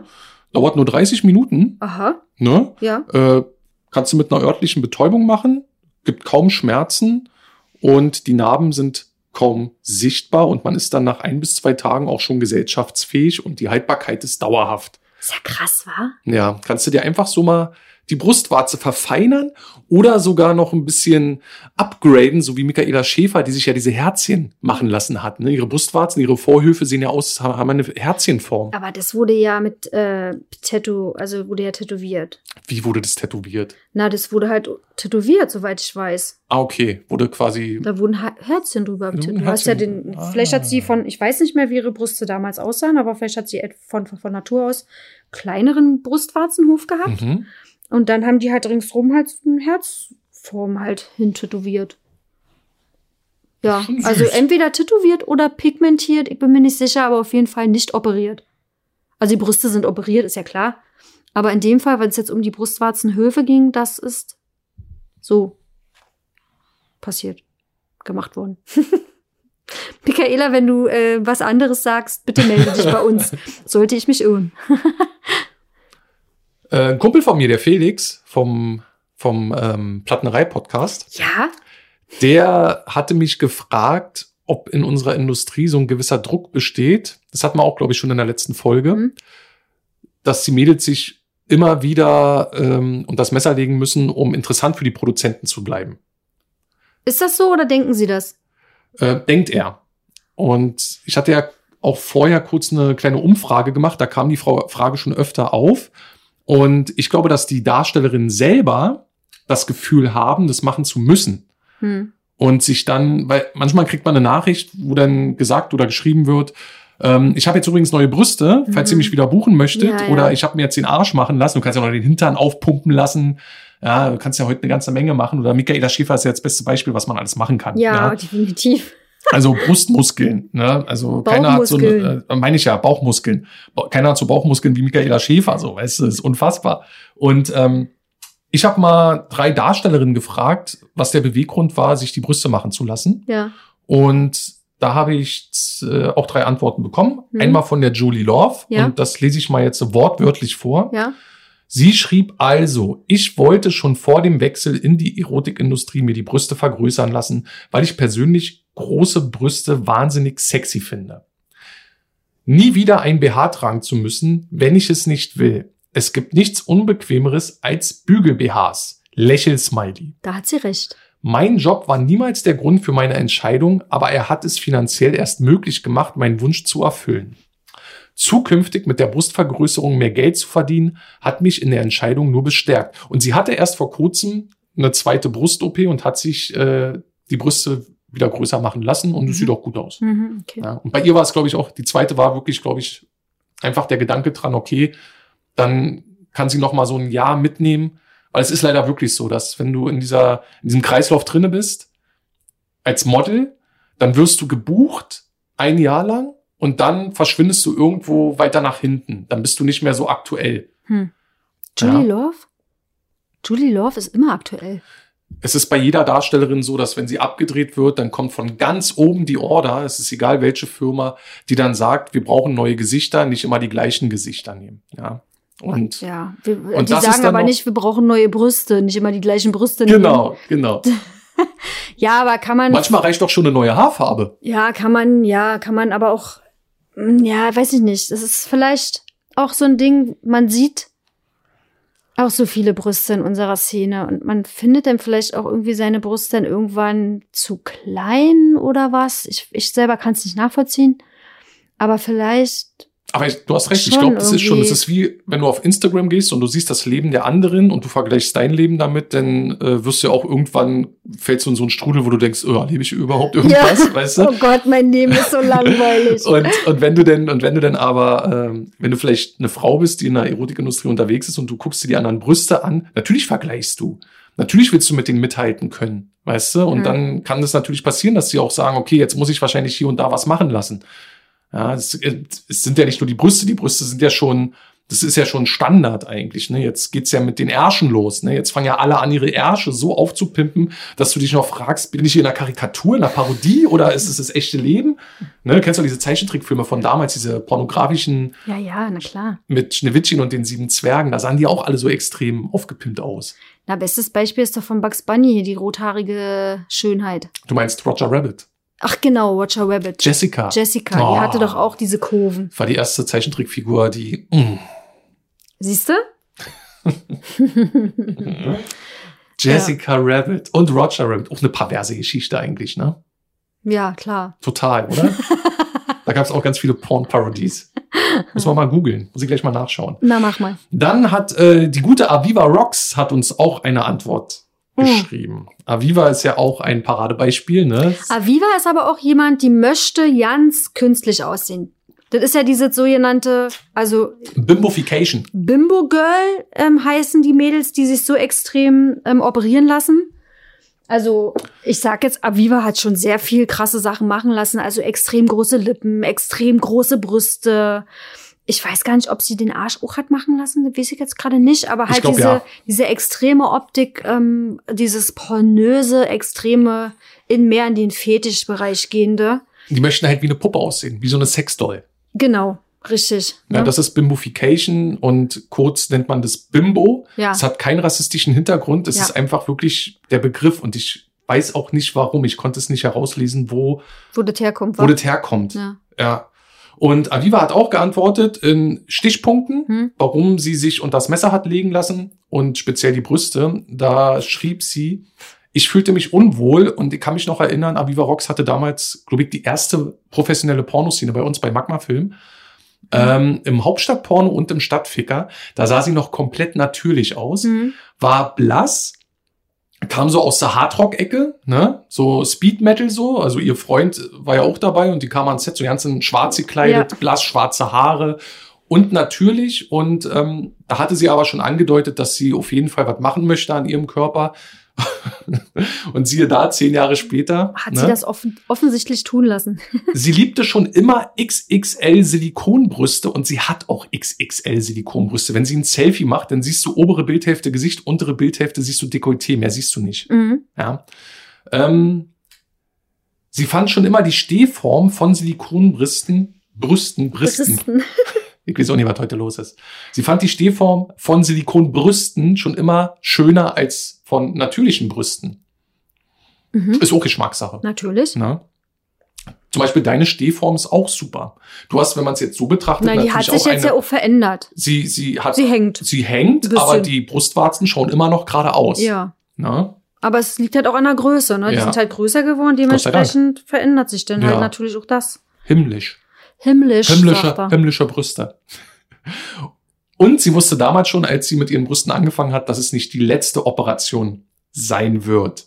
Ist ja dann wie mit dem Tätowieren, glaube ich. Ne? Wenn jemand anfängt, dann kann er nicht mehr aufhören. Weil du siehst ja dann erstmal, Ja. was gibt's noch für Möglichkeiten. Dann nimmst du vielleicht noch den Flyer mit Ja. von dem Chirurgen, ne, der dich da behandelt hat. Und dann siehst du, ach, guck mal, Aber hier kann ich mir ja noch äh, ein drittes Auge auf die Stirn batschen lassen oder Ja, aber da hast du halt auch wieder das Arschlochbleaching. Problem, da besteht halt immer wieder aufs Neue das Risiko, dass da irgendwann mal was nicht so läuft, wie es sollte, ne? Können wir ganz kurz über, über Bleaching des Arschloches reden, weil Nein. ich das ganz kurz eingeworfen habe? Nein. Aber sonst steht es so im Raum. Ja, ist egal. Du hast es in den Raum geworfen. Okay. Wundert sich auch keiner Besprechen wir mal Schatz. irgendwann in einer Analfolge. Ja, genau. Mhm. So, dann hat noch Kim Kalash Ja? geantwortet. Kennst du Kim Kalash? Ach, bestimmt. Sagt mir auf jeden Fall was. Ist eine neue Darstellerin Hm? und die hat bei uns vor kurzem Honey Hostel gedreht, hat ihre aller, aller, allererste professionelle Szene bei uns Daher gehabt. kenne ich es wahrscheinlich, weil du schon ein paar Mal von ihr gesprochen hast. Hören wir mal rein, was sie zu sagen hat. Ach, das ist keine Gelese. Das ist jetzt. Nee, das ist keine Gelese, das ist eine Gehöre. Gesproche. Ähm, ich habe mich für eine Brust-OP entschieden, weil meine Brüste mir vorher nicht gefallen haben. Die waren etwas am Hängen und äh, ich hatte immer Angst beim Doggy, dass sie mir gleich ins Gesicht klatschen.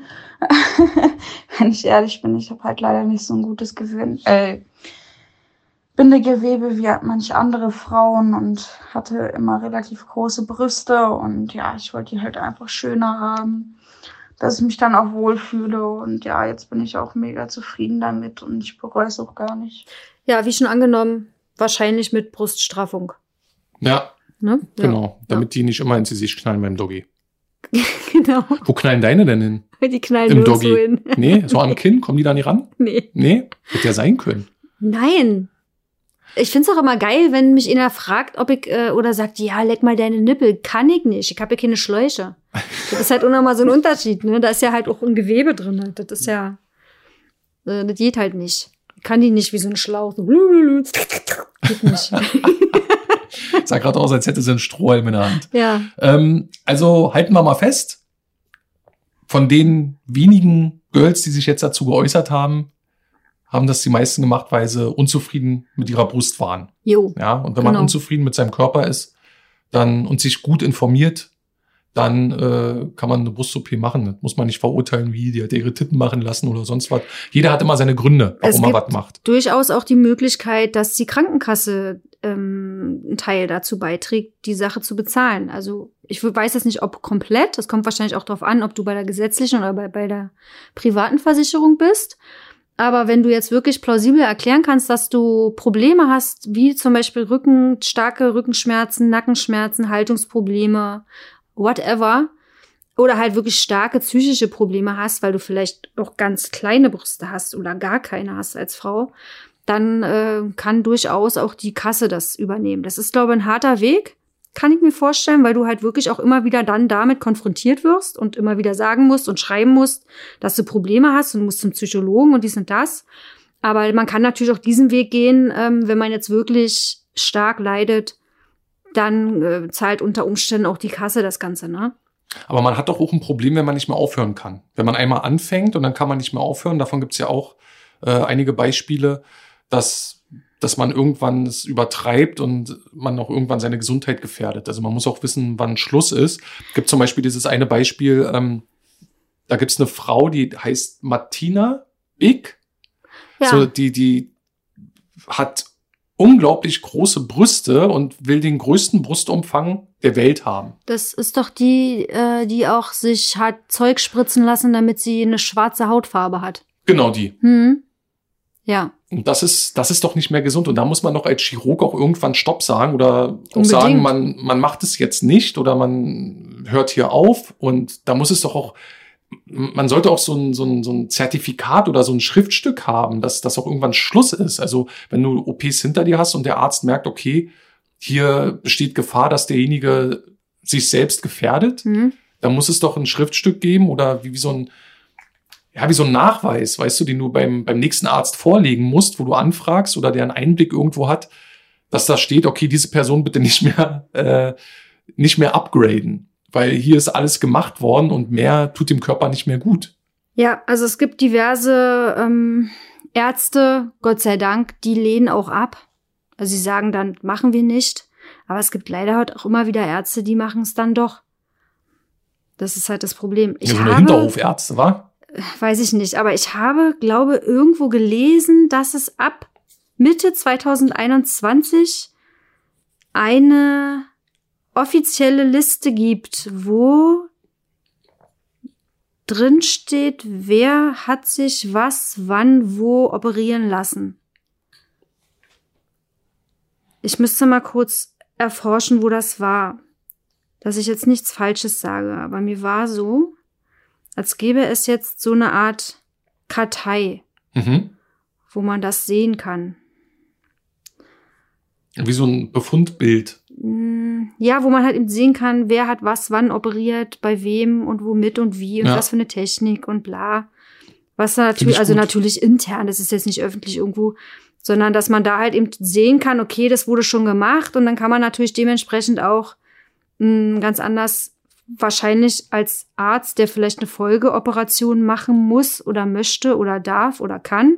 Genau, hier habe ich das, ähm, das ist eine Art Gütesiegel, wegen der Haltbarkeit auch. Seit 2001 gilt in Europa ein Gütesiegel, das die Qualität der Implantate gewährleistet. Eine ergänzende Neuerung auf dem Gebiet der Sicherheit von Brustimplantaten ist das Implantatsregister. Bisher gibt es in Deutschland keine zentrale Dokumentation dafür, bei welchen Personen welche Implantate eingesetzt wurden. Um mehr Sicherheit und Transparenz zu schaffen, hat das Bundeskabinett beschlossen, also sogar der Bund, zukünftig ein solches Register einzuführen. Brustimplantate sollen demnach ab Mitte 2021 zentral erfasst werden. Und die sind dann auch mit Gütesiegel. Ja, das gibt's ja schon länger anscheinend. Aber das ist ja, was ich meine, weil du vorhin gefragt hast, wegen der ähm, Ge- Versicherung. Gewährleistung, Garantie, dass das ähm, wahrscheinlich von den Herstellern der Kissen gibt's wahrscheinlich eine Art Garantie. Aber zur OP selber, I don't know. Kommen wir zu einer jungen Dame, die sich auch in dem Bereich sehr gut auskennt. Nicht nur eine Kollegin, sondern auch eine Schwester, möchte ich schon fast sagen. ja. Du weißt, um wen es geht? Natürlich, die liebe Josie. Josie Black. Ja. Genau. Darstellerin, Webcam Girl, Influencer und äh, Lebefrau. Rapperin, hast du Rapperin. vergessen. Rapperin ist so auch Komödiantin. Ja. Also Josie macht eigentlich ähm, ziemlich alles. Überlebenskünstler ist sie auch noch.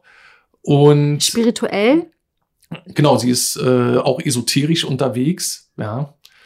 Macht sie auch Tantra? I don't know, ich glaube nicht. Nee, war? Darf, nee, Tantra ist glaube ich noch nicht. Ist auch nicht so deins, vielleicht- war sie, kann der mir sich gerade. Ich weiß jetzt nicht, wieso wie Findest du das nicht interessant? überhaupt Tantra? kommst. Ihr habt doch mal auf der Erotikmesse in der Schweiz, gab's, da hatten wir unseren Stand und da gab's doch einen Stand mit so einem Separé, wo so eine Tantra-Gruppe war. Das Mhm. waren wie so eine Kommune, die sind alle barfuß rumgelaufen, hatten hatten Klamotten an, die aussahen wie, ne? I Aus, wanna be a hippie and I wanna get down. und die standen da vor dem Separé und die haben die Leute eingeladen zu einer Tantra-Stunde. Da dachte ich mal, vögeln die da drin? Also langsam?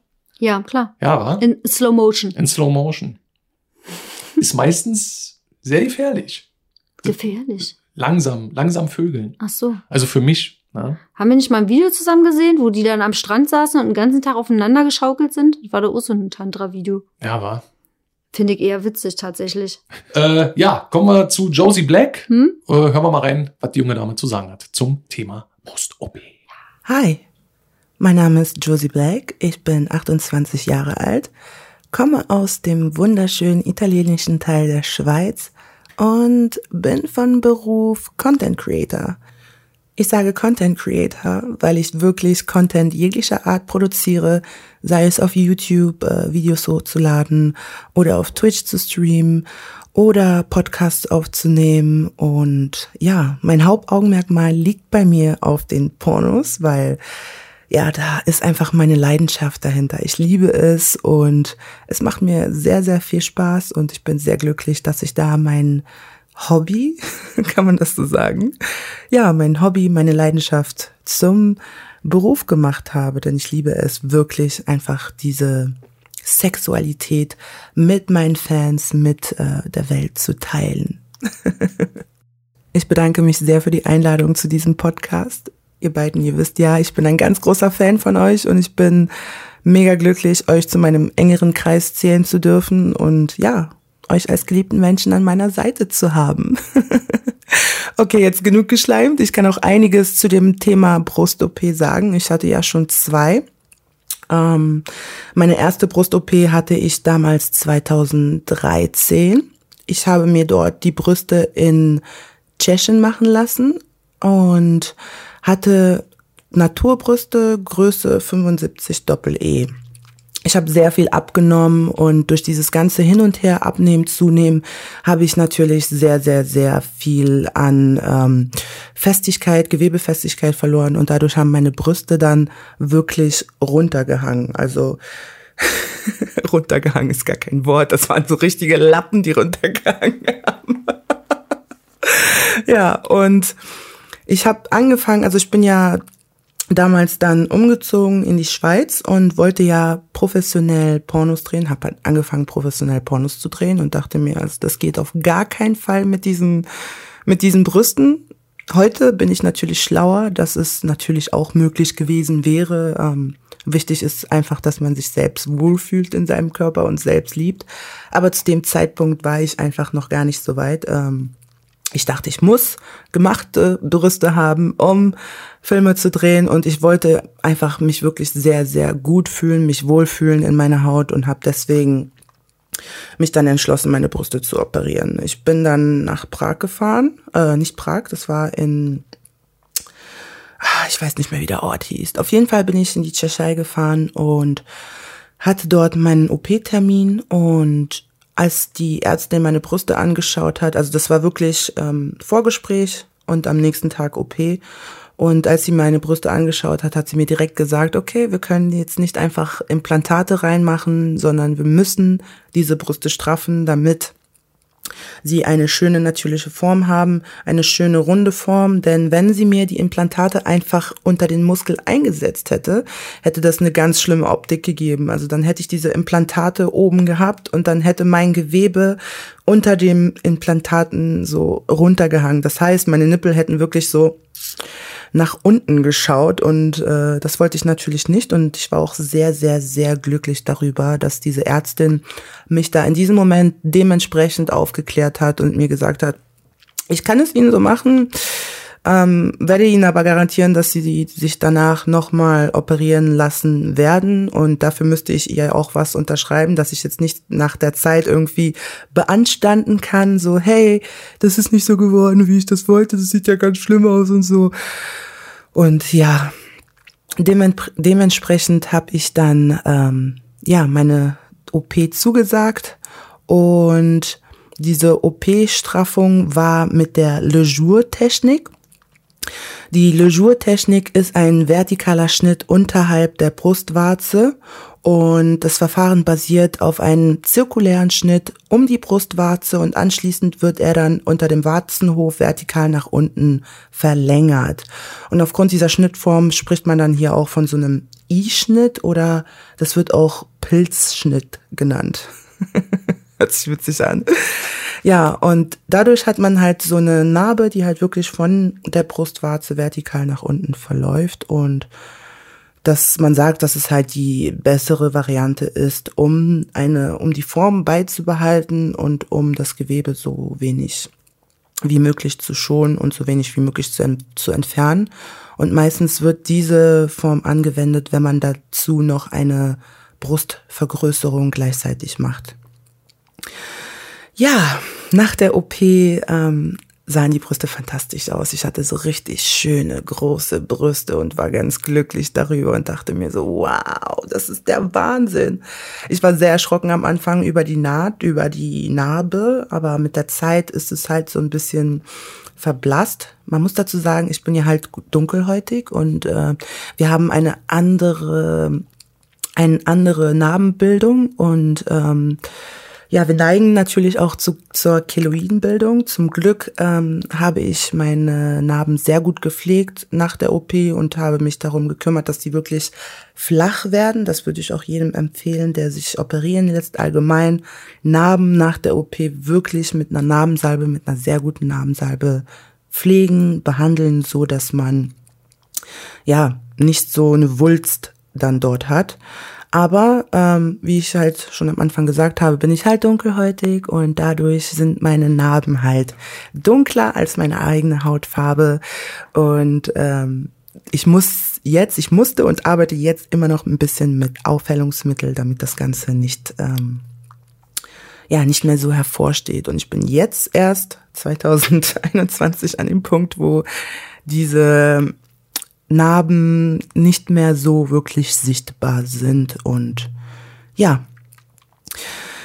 Ich habe mir, wo ich halt auch gedreht habe, wirklich immer wieder die äh, Narben weggeschminkt. Heißt, ich habe mir ähm, Concealer drauf gemacht und äh, dann noch Puder und das Ganze dann fixiert, damit man diese Narben bei Produktion halt nicht sieht. Ja, dann habe ich äh, mit Bodybuilding angefangen, habe sehr viel Sport gemacht und habe wieder extrem viel abgenommen. Und mein eigenes Brustgewebe, was ich damals noch hatte, hat sich in Luft aufgelöst. Heißt, ich hatte einfach nur noch die Implantate dort und deswegen habe ich mich dann entschlossen, meine zweite Brust-OP zu machen. Und äh, diese Entscheidung war eine sehr gute Entscheidung. Ich bin damals ähm, nach Berlin geflogen, weil ich zu der Zeit nach Spa in Spanien gelebt hatte. Bin von der Schweiz nach Spanien ausgewandert und habe dann einen guten Arzt gefunden namens Dr. Gregoriev. Also das ist wirklich ein super, super, super Arzt. Er hat mir dann meine Brüste nochmal vergrößert und hat unten noch ein bisschen an der Narbe was korrigiert, was er nicht so ästhetisch nicht so schön fand und ähm, ja, hat mir dann 800 cc pro Seite reingemacht. Das hört sich sehr viel an, aber man muss dazu sagen, ich bin ein, eine große Frau, habe eine, ein breites Kreuz und deswegen sehen 800 cc bei mir jetzt nicht so krass aus, wie das wahrscheinlich bei einer zierlichen, bei einer zierlichen Frau sein würde.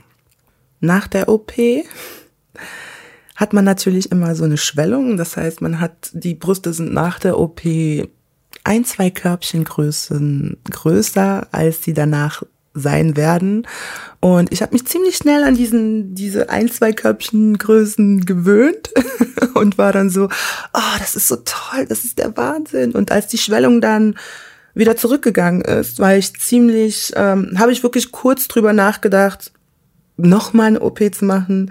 Aber diesen Gedanken habe ich dann ganz schnell wieder weggeschmissen, weil ich mich, ähm, ja, weil ich mich dann doch zufrieden gegeben habe, weil die, meine Brüste sind wirklich sehr schön. Also ich bin ganz happy über meine Brüste. Die haben eine Topform, die sehen wundervoll aus. Ähm, ich bin ganz zufrieden mit dem Ergebnis. Muss aber dazu sagen, dass ich nach der OP ähm, nicht wirklich beispielhaft vorangegangen bin. Also ich habe Sachen gemacht, die ich niemandem empfehlen würde, heißt, ähm, nach der OP, zwei Tage später bin ich ja zurückgeflogen. Nee, ein Tag später war das sogar. Bin ich zurückgeflogen. Ich hatte mir den Sitz am Notausgang gebucht. Ähm, das mache ich immer, weil man da halt seine Beinfreiheit hat. Und als ich dann im Flieger angekommen bin, habe ich die Frau darum gebeten, dass sie mir hilft, meinen Koffer nach oben zu tragen. Also wirklich nach oben einzusetzen und weil ich das nicht könne, äh, habe ich ihr dann gesagt, oder weil ich das nicht konnte. Und dann hieß es so, ja, Sie sitzen aber hier am Notausgang. Wenn Sie noch nicht mal Ihren Koffer da oben hinmachen können, dann müssen Sie sich umsetzen. Dann müssen wir Sie umsetzen. Und dann, ja, ich, wie, wie ich halt so bin, habe meinen Koffer genommen und habe den einfach so da oben rein, reingeschmissen. so ein Tag nach der OP. Absolut beispielslos. Also wirklich nicht empfehlenswert. Und ähm, zwei Wochen nach der OP ähm, bin ich dann zum Sexy Soccer. Das war so eine Veranstaltung, das ist ähm, Nacktfußball und habe dort Nacktfußball gespielt. Das heißt, ich bin, habe meinen Körper Body painten lassen, äh, habe mit den Narben ein bisschen aufgepasst und bin dann da rumgerannt und habe Fußball gespielt, nackt. Zwei Wochen nach der OP. Und zwei Wochen später bin ich dann zum Naked Fight, das ist nackt, sketch, nackt, nackt catchen. Oh, war das jetzt schwer auszusprechen.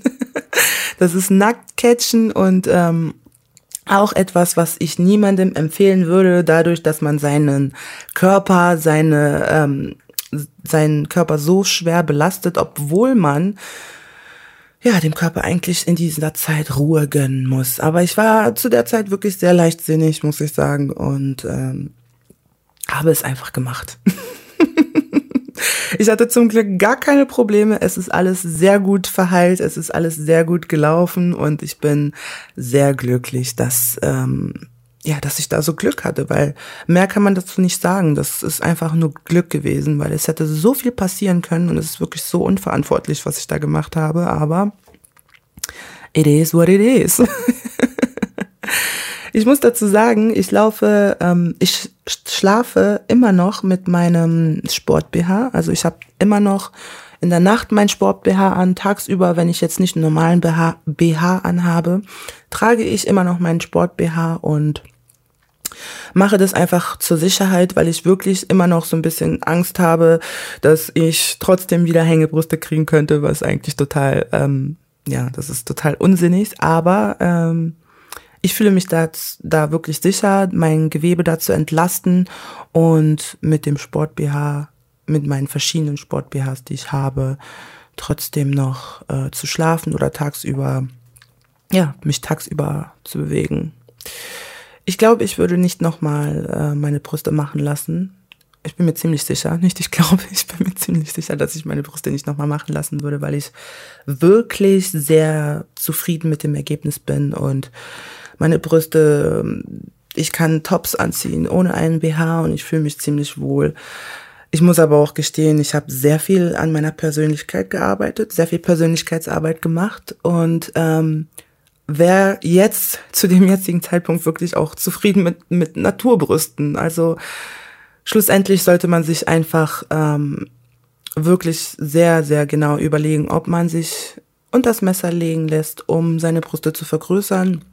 Klar gibt es Ärzte, die da sehr routiniert sind heutzutage und ähm, es gibt wenige Unfälle, aber wie gesagt, es ist ähm, nicht garantiert, es kann immer was passieren und am Ende des Tages muss man sich einfach selbst lieben und seinen Körper so lieben, wie er ist. Und das ist die Hauptsache. Denn wenn man sich selbst liebt, das ist einfach Fakt. Wenn man sich selbst liebt, dann lieben dich andere Menschen genauso, wie du bist. Das ist so. Es hat mich Jahre gekostet, also ich habe Jahre gebraucht, um diese Erkenntnis für mich zu begreifen, um das für mich so anzunehmen und zu akzeptieren und ich kann das einfach nur nach draußen weitergeben. Love yourself.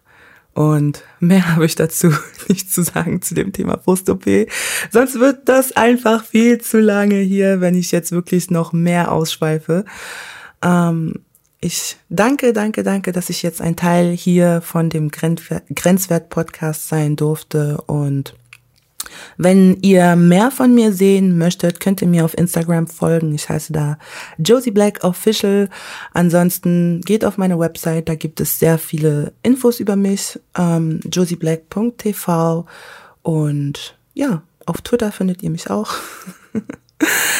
und in diesem Sinne danke ich fürs Zuhören und verabschiede mich. Danke für den wundervollen Beitrag. Danke für die Blumen. Wir lieben dich. Weißt du ja?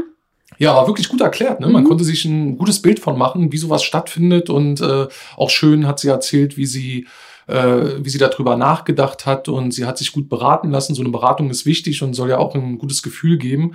Weil man Aber sie hat auch betont, dass sie halt auch viele Sachen falsch gemacht hat und ja. einfach auch Glück hatte. Ja. Das hätte auch ganz anders Nach der zweiten OP. Aber Na, das ist ja, typisch ja. Josie, wie sie damals war. Ne? Ja. Ich habe vergessen, in ihrer Vita vorhin mit aufzuzählen, sie ist Fußballspielerin und catcht nebenbei auch noch, natürlich. Ne? also Josie ist Weltenbummlerin, die macht eine ganze Menge. Ja. Und ich erinnere mich noch daran, ich weiß ja nicht, wann das auf der, auf der Venus war. Da hatte sie mir auch irgendwie die Creme, dieses äh, gezeigt, wie sie ihre Narben abdeckt. Ah, ich weiß nicht mehr, wann das war. Das war witzig. Also sie war auch immer total verliebt oder ist immer noch verliebt in deine Titten. Ja. Ja. Immer wieder. Die fässt sie auch einfach ungefragt an. Da sind wir wieder bei dem Thema. Na, jetzt ja Josie ist, jetzt ist jetzt, jetzt, jetzt ist sie ja weg. Aber sonst, wenn Josie da war, dann hat die ungefragt, ist sie an deine Brust gegangen. Wie ein Typ. ja, damals, das hat sich auch gelegt. Ja? Hm? Vielleicht findet sie meine Brust jetzt nicht mehr so toll. Natürlich. Kann ich mir nicht vorstellen. Das war ein Scherz. Ja. ja, Brüste sind einfach eine schöne Sache. Ja, das kann man ja immer wieder feststellen, bemerken, erwähnen. Ich liebe Brüste. Brüste sind keine schöne Sache. Brüste sind ein Teil der Frau, des Körpers. Hä? Genau. Ja. Ich entschuldige mich für meine dumme Aussage. Wir haben noch eine Sache vergessen, und zwar gibt es auch noch die Möglichkeit des Eigenfetts, wie man die Brüste vergrößern lassen kann. Da kann man halt zwar nicht so viel Volumen schaffen wie bei einer OP mit Implantaten, aber die gibt es auch die Möglichkeit, dass man sich halt Bauchfett entnehmen lässt und dann wird es halt über äh, in bestimmten Bereichen der Brust halt eingespritzt. Das hat den Vorteil, dass es auch dauerhaft ist. Also da musst du halt nicht nochmal, das ist im Prinzip keine OP, sondern das wird halt auch unter anderem unter, ähm, also du brauchst keine Vollnarkose. Und der Eingriff ist halt auch deswegen ähm, weniger, weniger risikobehaftet. Besteht da aber nicht die Gefahr, dass du, wenn du viel Sport machst, so wie Josie, dass du dann wieder etwas Fett verlierst und die dann wieder anfangen zu hängen? Da muss man immer wieder nachlegen. Ja, Ja. Das heißt, du musst woanders Fett produzieren, um immer Puffer zu haben. vermutlich. ja. Kann man ja aber mal machen. Also, wenn man Bock hat. Wenn man nur so ein bisschen Volumen haben will, kann man das doch machen. Kann man machen, wa? Hast du schon drüber nachgedacht, wa? Nee, überhaupt Mhm. nicht. Aber jetzt so, wenn ich mir das jetzt mal so nein, durchlese. brauchst du nicht, Schatzi. Überhaupt nicht. Also du fühlst dich doch wohl mit deinen Brüsten, so wie sie sind. Ganz ehrlich, hätte ich sie ganz gerne wieder ein bisschen kleiner. Ja, stimmt, das sagst du ja ab und zu mal. Weil die sind schon ganz schön groß geworden. Also, ich bin ja nur 1,57 groß. 1,58 bin ich Merkst du groß. in deinem Rücken? Manchmal ja. Mhm. Also auch so. Ich mag es halt zum Beispiel nicht, weil dadurch, dass sie jetzt größer sind, merke ich die halt auch manchmal, wenn ich so gechillt irgendwo sitze, so im, im, in meinem Fernsehsofa, Sessel, hucke und mein Eis esse, dann merke ich halt auch manchmal, dass sie so da so liegen. Wo liegen die denn? Na, auf dem, auf dem Bauch? Oberbauch hier so. Ah, okay. Merke ich die dann halt. Und das mag ich zum Beispiel gar nicht. Ah, das ist, wenn ich sitze, wenn dann man merke ich meinen Bauch, wie der Ja. Bauch, wie jetzt zum Beispiel. Ich sitze gerade so ein bisschen nach vorne gebeugt und ich merke meinen Bauch, wie er sich ausruht auf meinen ja, Beinen. so ist vielleicht. das dann wahrscheinlich auch mit deinen Brüsten. Ja, das ist halt irgendwie manchmal nervig oder wenn man halt schwitzt. Ähm, oder wenn die Brüste, nur die Nippel halt empfindlich sind und man Mhm. hat halt kein BH an, dann äh, ist das jetzt auch irgendwie noch, die bewegen sich ganz anders Mhm. als damals. Weil sie sich halt, ja, ist halt mehr Schwungmasse da. Ah ja, genau. Und damals waren die halt fest. Jetzt sind sie halt eben auch noch gut. Ja, gerade beim Sport. Wenn Aber- du so ein Workout machst, dann müssen Ja, die halt ohne im Sport Sport-BH geht gar gut nichts, eingepackt sein, ne? sonst ist das ja total nervig. Total. Also da denke ich schon manchmal so zurück und denke mir so, ach, damals war es schon schön mit meinem C-Cup. Ja, D war auch noch gut. Aber E finde ich jetzt langsam schon, das reicht dann jetzt auch so langsam. Ich will eigentlich wieder ganz gerne aufs D zurück. Das schaffst du schon. Na, mal gucken. Ja. Ich liebe halt so sehr Eis. Ich liebe deine Brüste. Das ist halt das. Und ich liebe sie in Szene zu setzen. Es gibt ja verschiedene Art und, Arten und Weisen, äh, Brüste künstlerisch äh, zu präsentieren. Ja, gerade in unseren Erotikfilmchen. ja, ja, ja. Und Brüste sind auch immer gut, um die Erotikszene anzuteasen, beziehungsweise um den Zuschauer anzuteasen, ja. Da gibt's ja diverse Sachen, die man machen kann, wie zum Beispiel Wettshirt. Ja. Das ist eine super Sache. Also, falls ihr zu Hause mal so ein Amateurporno drehen wollt, ne, fangt am besten damit an. Die Brüste schön in ein weißes T-Shirt packen, nass spritzen. Sieht immer gut aus. Oder Regen. Ja, ist ja auch ein Traum mal von mir, so eine Szene zu drehen, wie du im Regen stehst in einem weißen Shirt und du läufst da einfach lang. Und Total abkotze, weil ich das ja denke, was ist das für ein Scheißwetter hier, Mann? Und Tim kriegt einen harten. Merkt er was? Ja, aber von dir wird ja auch oft abverlangt, dass du Clips drehst mit deinen Brüsten und irgendwann gehen dir auch die Ideen aus. Ich mal von aus, weil das machst du ja quasi jede Woche. Oh ja, so langsam, ja, manchmal habe ich so Phasen. Da fällt mir nichts ein. Beziehungsweise es fallen einem schon Sachen ein, aber man hat die dann einfach schon gefühlt hundertmal gedreht. Ja, und dann denkt man sich so, oh, schon wieder.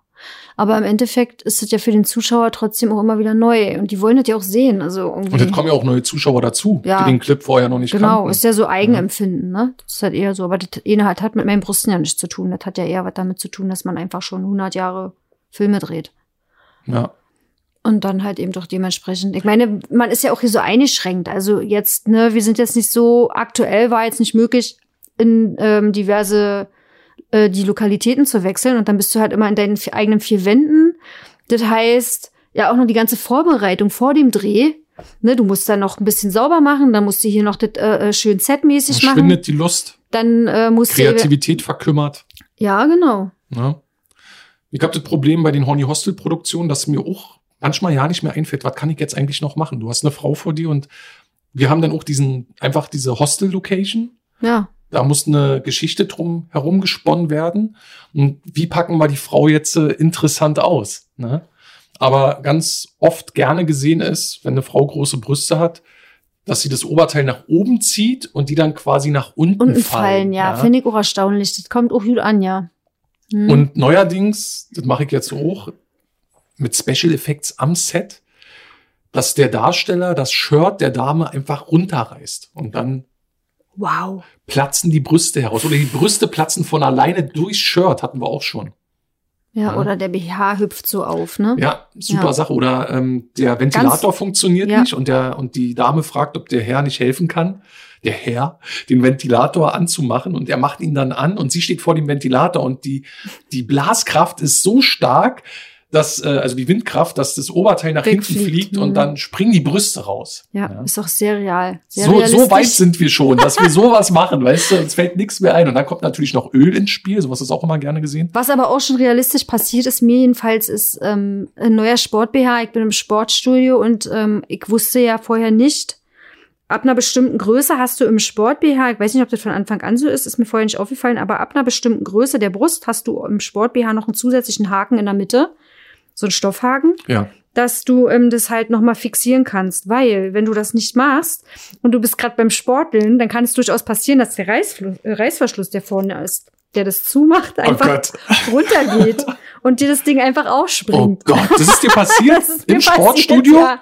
Oh Gott, wann? Ich nicht mehr, das ist schon eine Weile her. Oh, ist ja geil. Nee, ist es nicht? Oh, fuck, ist das geil, diese Vorstellung. Danke. Ja, bitte, hast du wieder eine Habe neue ich eine Idee. Story, ja. Wissen nicht, Personal Trainer kommt ins Hostel und der Chef braucht mal ein paar Übungen, weißt ja, du? das geht halt aber auch bei einer großen Brust, ne? Also Ja. der ist schon, kennst ja meinen Sport BH. Ja, So ja. viele habe ich jetzt ja nicht. Ähm, ja, da ist Ich liebe deinen Sport. BH. Also wenn du den aufmachst, das sieht herrlich aus. Schön. Ja. Ich liebe ihn auch, weil ich dadurch gut Sport machen kann. Dann gibt's ja noch ähm, so unkonventionellere Arten, an die Brust ranzugehen. Da bewegen wir uns dann im Nischenbereich BDSM. Mm, ja, Ich weiß auch nicht, ob wir das in der letzten Folge schon hatten. Nippelklammern, weiß ich auch nicht. das Schmerzempfinden der Brust, äh, weißt du, Ich glaube nicht. Ich glaub, Lust und Schmerz. Aber ich weiß es nicht. Weißt du auch nicht, wie ist es da es bei nicht. dir? Also du hattest ja auch so, so ein paar Szenen, wo du, wo du Sachen an der Brust hattest, eine Gewichte. Also wir haben damals äh, bei Inflagranti haben wir oft ja, den Mädels ist, ja, Klammern ja, an die. Brustwarze gemacht Ich mag's lieber und zart. haben dann noch Gewichte rangehangen. Ja, nee, ich mag's lieber zart. Du magst es lieber zart. Ja, ja. Und die Klammern hatten dann auch noch so eine Spitzen dran, so eine, also dass es noch extra weh tut. Ja, ja. Nee, also muss ich nicht haben. Musste nicht haben. Gibt aber Leute, die finden es geil. Ja. Oder was wir auch hatten, da war ein, das war bei einem Typen und er war der Diener Hm? Der Herrin. Hm? Er hat doch die Getränke angereicht und der hatte dann so ein Nippeltablett. Hm? Das heißt, dass du halt an beiden Nippeln hattest du halt Klammern dran Ist ja geil. und die führten dann nach unten und mit einer Kette und unten in der Mitte am Bauch hattest du dann so ein Silbertablett Ja. und damit hat er dann Sachen durch die Gegend getragen. Ja. Also auch die Utensilien, mit denen die Herrin ihn dann gequält hat. Mhm. Schöne Idee. Schöne Gefällt mir Idee. gut. Ich kann mir das doch gerade richtig schön bildlich vorstellen. Hm? Was sagst du zu äh, Tittenbondage? Das haben wir schon mal gehabt, das Thema. Mag ich nicht. Habe ich selber schon äh, gehabt. Und da hatte ich eher Angst um meine Brust. Die laufen dann auch so blau an, ne? Ja, genau, das habe ich vorher gesehen und deswegen habe ich gesagt, die sollen es bei mir nicht so festmachen, weil äh, ich, ich, mir ist ja irgendwie wichtig, dass das all gesund und heile bleibt, ne? Also die Brust schwillt dann an, du hast mehr Blut in der Brust und dadurch ist sie auch. Ja, die wird abgebunden und dadurch wird halt natürlich auch de, die Blutzirkulation, da sind ja auch Adern drin und Ja. die wird dann halt einfach unterbrochen. Weiß ich doch nicht. Ich hab's ja nicht gehabt. Frag mich doch sowas nicht. Ich hab's halt auch nur auf Bildern gesehen. Du bist meine Brustexpertin. Nee, Man halte fest, Maria ist sowieso meine Expertin in allen Sachen. Ja, Ja, bei der. Webcam-Folge, bei Brüsten, also wenn es um die Weiblichkeit geht und wie das alles funktioniert, ich fühle mich hier immer wie in der Schule, Hm. im Biologieunterricht. Frage mal einen Fachmann, ob das so ist. das ist so. Wenn jetzt ein Fachmann zuhört, ist das alles so richtig? Oder erzählt die mir das Blaue vom Himmel? Wie auf, auch immer, auf jeden Fall ähm, finde ich das persönlich eher befremdlich und das hat, ich kann mir auch nicht vorstellen, dass das jetzt die Frau wirklich toll findet. Also das eine BDSM, SM, devot sein, das ist ja eine ganz andere Geschichte, aber dass man einfach seine Gesundheit aufs Spiel setzt, dafür finde ich ja immer befremdlich. So, das Na, man spielt mit dieser, diese, diesen Grenzüberschreitungen. Ich Ja. glaube, das ist, und das ist ja auch eine Kopfsache. BDSM Ja, ja. findet ja auch im Kopf statt. Natürlich, aber Und- wenn ich mir vorstelle, ich gucke runter und meine Brust ist blau angelaufen, da gehen bei mir sofort die Alarmglocken an und da sage ich, stopp. Aber nicht jeder ist ja wie du. Also es gibt doch Frauen, die findet toll. Wahrscheinlich. Ja. Ich weiß es aber auch nicht. Ob sie das wirklich toll finden. Na, ich hab schon Oder ob sie einfach über sich ergehen lassen. Nee, ich hab in dem schon- Moment, weil sie ja die devote Person sind. Die das super fanden. Na gut, In etlichen Produktionen. na sicher. Ja. Mhm. Man halte fest, Bin ja immer sehr skeptisch. ja, natürlich bist du da skeptisch, aber wir sorgen natürlich dafür, dass die Mädels das doch wollen am Set, was da passiert. Wie auch immer. Wir werden darüber jetzt keine Grundsatzdiskussion führen, bitte. Man halte auf jeden Fall fest, man kann eine Menge mit Brüsten machen. Ja. Man kann eine Menge damit festhalten. Apfelsinen, Coca-Cola-Dosen. Coca-Cola-Dosen. So wie Anniki Ikina Genau. hatten wir ja vorhin schon angesprochen. Das ist ja auch so ein Brustmodel eigentlich. Ne? Die ist aus der Erotikindustrie eigentlich ausgestiegen, spielt jetzt Saxophon, macht Mucke Macht Mucke, ja. und äh, präsentiert sich auf Instagram immer sehr. recht erfolgreich auch Recht eigentlich war. erfolgreich, Irgendwie ja. über 1,1 Millionen, glaube ich, ein, also auf jeden Fall über eine Million Follower mittlerweile auf Instagram. Ja. Ja, ich bin wirklich immer erstaunt, was für Oberteile die liebe äh, Annike so im Alltag trägt, ohne BH. Na, man, kann immer die Nippel sehen. Ja. Die blitzen immer durch. Ja, ne? ja. Und, aber im Text unten steht dann was komplett anderes. So, ey, Richtig, wünsche euch einen tollen ja, Tag. Wie genau. verbringt ihr euren Sonntag so? Heute gibt's Kuchen bei uns. Richtig. Und sie steht da mit ihren Möppels, ne? Und man sieht dann da die Brustwarzen. Ja, aber ne, ist doch schön, wenn sie sich damit wohlfühlt, ist das doch wundervoll. Also man merkt's bei ihr auch, dass sie. Ja, hatten wir ja vorhin. Sie Ja, hatte ja. ja. davor, als sie bei uns gedreht hatte, hatte sie jetzt sehr kleine, schlaffe Brüste. Und seitdem sie jetzt äh, die großen Brüste hat, fühlt sie sich besser und äh, gibt sich dementsprechend auch so. Ne? Mit ihrem, sie spielt Saxophon, das Saxophon immer zwischen den Brüsten. Und sie spielt auch gut Saxophon. Ja. Mhm. Ich habe hier, bevor wir zum Abschluss kommen, noch äh, neun Studien über Brüste. Neun Studien. Ja, die hier aus dem, aus dem Netz, die man ja auch immer nicht so viel Glauben schenken sollte, herausgefunden. Man sollte sie immer mit Skepsis Genau. Äh, betrachten, weil man weiß nie genau, eben wie gesagt, woher, wer, was, wo, wie, wann. Und warum überhaupt. Forscher haben einen Zusammenhang zwischen Portemonnaie-Dicke und Körbchengröße der bevorzugten Partnerin ermittelt. Laut einer Zeitschrift bevorzugen finanziell potente Männer Frauen mit kleineren Brüsten. Wer wenig Geld hat, mag größere Körbchen. Offenbar, so die Forscher, werden die Fettreserven mit einem Zugang zu Ressourcen gleichgesetzt. Hä? Das müsste ja dann heißen, dass ich nicht genug Geld habe. Was für Forscher sind das gewesen? Steht nicht da. Ja, siehst du? Ne? Die Tittenforscher. Was ein Schwachsinn. Eine französische Studie untersuchte über 15 Jahre hinweg Frauenbrüste, die glücklichen, und kam zu erschütternden Ergebnissen. Beim BH-Tragen erschlaffen die Brüste sogar schneller. Nein. Schließlich liegen die Brüste den ganzen Tag in der weichen Schale und können so kein Muskelgewebe aufbauen. Was denkst du darüber? Ich weiß immer nicht, was ich davon halten soll. Wo holen die das her? Ja, wo, wie kommen die auf sowas? Ich weiß es nicht. Der Psychologe Stuart Fischoff hat wiederum einen Zusammenhang zwischen Körbchengröße und bevorzugtem Charakter erkannt. In der Man's Health erklärte er, dass die Frauen sonst die Konkurrenz von großbusigeren Damen fürchten müssten. Sei der Partner aber entsprechend handsam, falle die Angst weg. Auf welcher Seite bist du da? Also, ich habe Wo rauskopiert. liest der? Du musst doch die Quelle wissen. Hier steht keine Quelle, hier steht gar nichts. Vor allem noch mal zu dem Wie gesagt, Thema. das sind einfach nur, das sind einfach nur Studien, die, die, die ich herauskopiert habe. Äh, und ich halte das ja auch, ich nehme das ja auch nicht für bare Münze. Zu Aber- dem Thema Brüste und dass sie schneller erschlaffen würden in einem BH, woher wollen die das denn wissen? Also haben sie das denn auch gleich nochmal rück, haben sie die Zeit zurückgedreht und haben die Frau nochmal ohne BH gecheckt, die Jahre lang durch oder was? Das ist doch Quatsch, alles. Ach, reg mich schon wieder auf. Ja, geil. Den Modus brauchen wir jetzt. Achtung, das nächste. Sexistische Männer mögen große Brüste. Andere Studie, anderes Ergebnis. Laut Forscher der Universität in Westminster sind Männer, die Frauen gegenüber sexistische Einstellungen hegen, an größerer Körbchenweite interessiert. Wer Frauen dagegen nicht für schwach halte, stehe auf kleinere Brüste. Mhm. Ist ja auch krass, ne? Das ist Ja, eine, total. eine heftige Schublade, finde Aber ich. richtig. Höheres Selbstmordrisiko von Frauen mit Silikonbrüsten. Die Ui. amerikanische Gesellschaft der Plastikchirurgen hat eine alarmierende Zahl herausgefunden. Frauen, die sich Brustimplantate einsetzen lassen, haben demnach ein dreimal höheres Selbstmordrisiko als Frauen mit natürlicher Oberweite. Mhm. Wo, wie kam sie da jetzt rauf? Keine Ahnung, haben sie gezählt, wer halt vom Dach gesprungen ist? Wird- für total blödsinnig. Wahnsinn. Du, also das heißt, wir können jetzt mal festhalten, du liest die ganze Zeit totalen Schwachsinn vor. Ja, deswegen ja. Also das ist jetzt alles Schwachsinn. Ich möchte es nochmal betonen. Aber das, könnte stimmen. Na, ich hoffe, sehen. dass es stimmt. es ist angeblich eine deutsche Studie, die belegt, angeblich. Also, Es angeblich. ist angeblich eine deutsche Studie, die belegen soll, dass ein täglicher, mehrminütiger Blick auf die Brüste genauso gut ist wie 30 Minuten Sport. Männer könnten ihr Leben damit um bis zu fünf Jahre verlängern, heißt es. Was? Leider ist die ganze Studie, so berichtet es traurigerweise das Portal ex examiner.com, ein Hoax. Versuchen kann man es aber trotzdem. Ja, Zumindest halt- schaden dürfte es nicht. Ist halt ein, ein Witz. Ist ein Witz, war. Ja. Ha. Ha, ha, ha. Ähm, Brüste Ha. kneten kann Krebs verhindern. War's das? Ja. Ich dachte, da kommt vielleicht noch eine Erklärung dazu.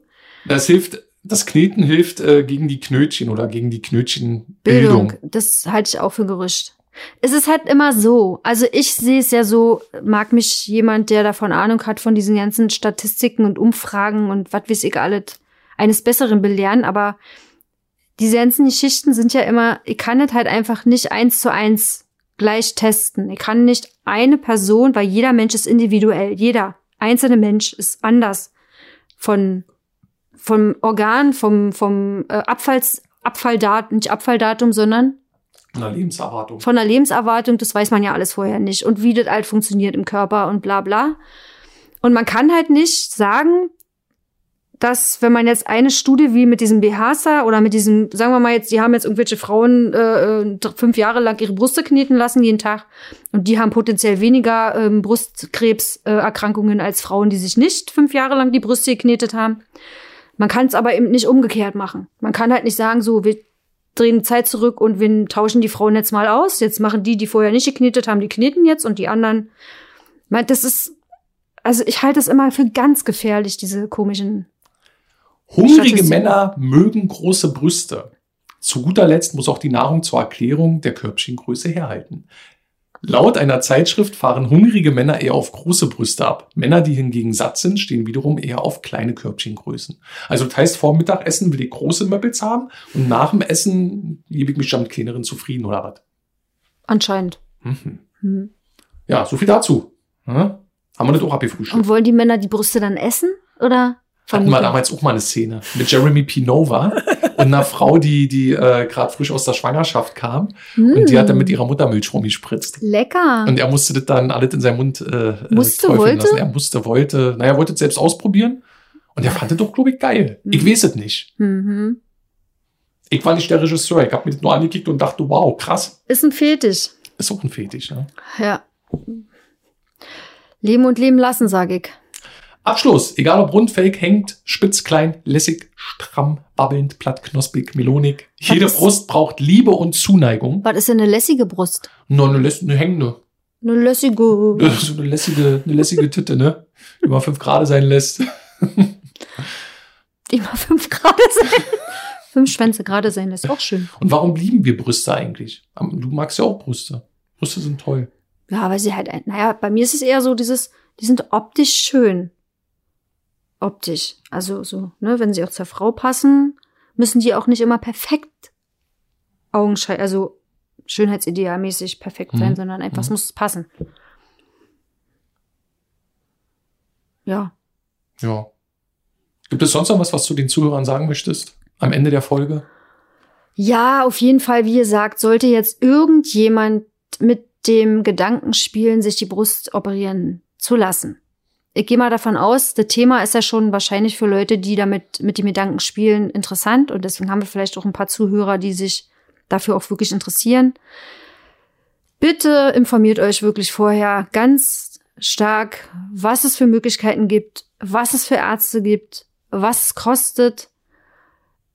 Wollt ihr das wirklich oder ist es nur, weil irgendjemand anders es gerade hat machen lassen oder weil ihr denkt, ihr wärt nicht Frau genug? Ähm, also wirklich erstmal vorher richtig informieren, was geht und bin ich gesund? Für mich, will ich das wirklich nur für mich machen? Will ich das für jemand anders machen? Dass man da wirklich mal ganz stark in sich geht und sich Infos holt und das nicht einfach so lapidar macht, weil vielleicht gerade das Geld da ist oder was weiß ich. Ne? Also das muss auf jeden Fall gut, gut äh, bedacht werden, weil, wie gesagt, das ist immer wieder eine Operation. Eine Operation ist immer gefährlich. Und du kannst dir im Endeffekt auch nicht sicher sein. Klar, wir haben natürlich viele Beispiele jetzt auch gehabt, wo die Mädels zufrieden sind. Das ist super. Und so soll es auch sein.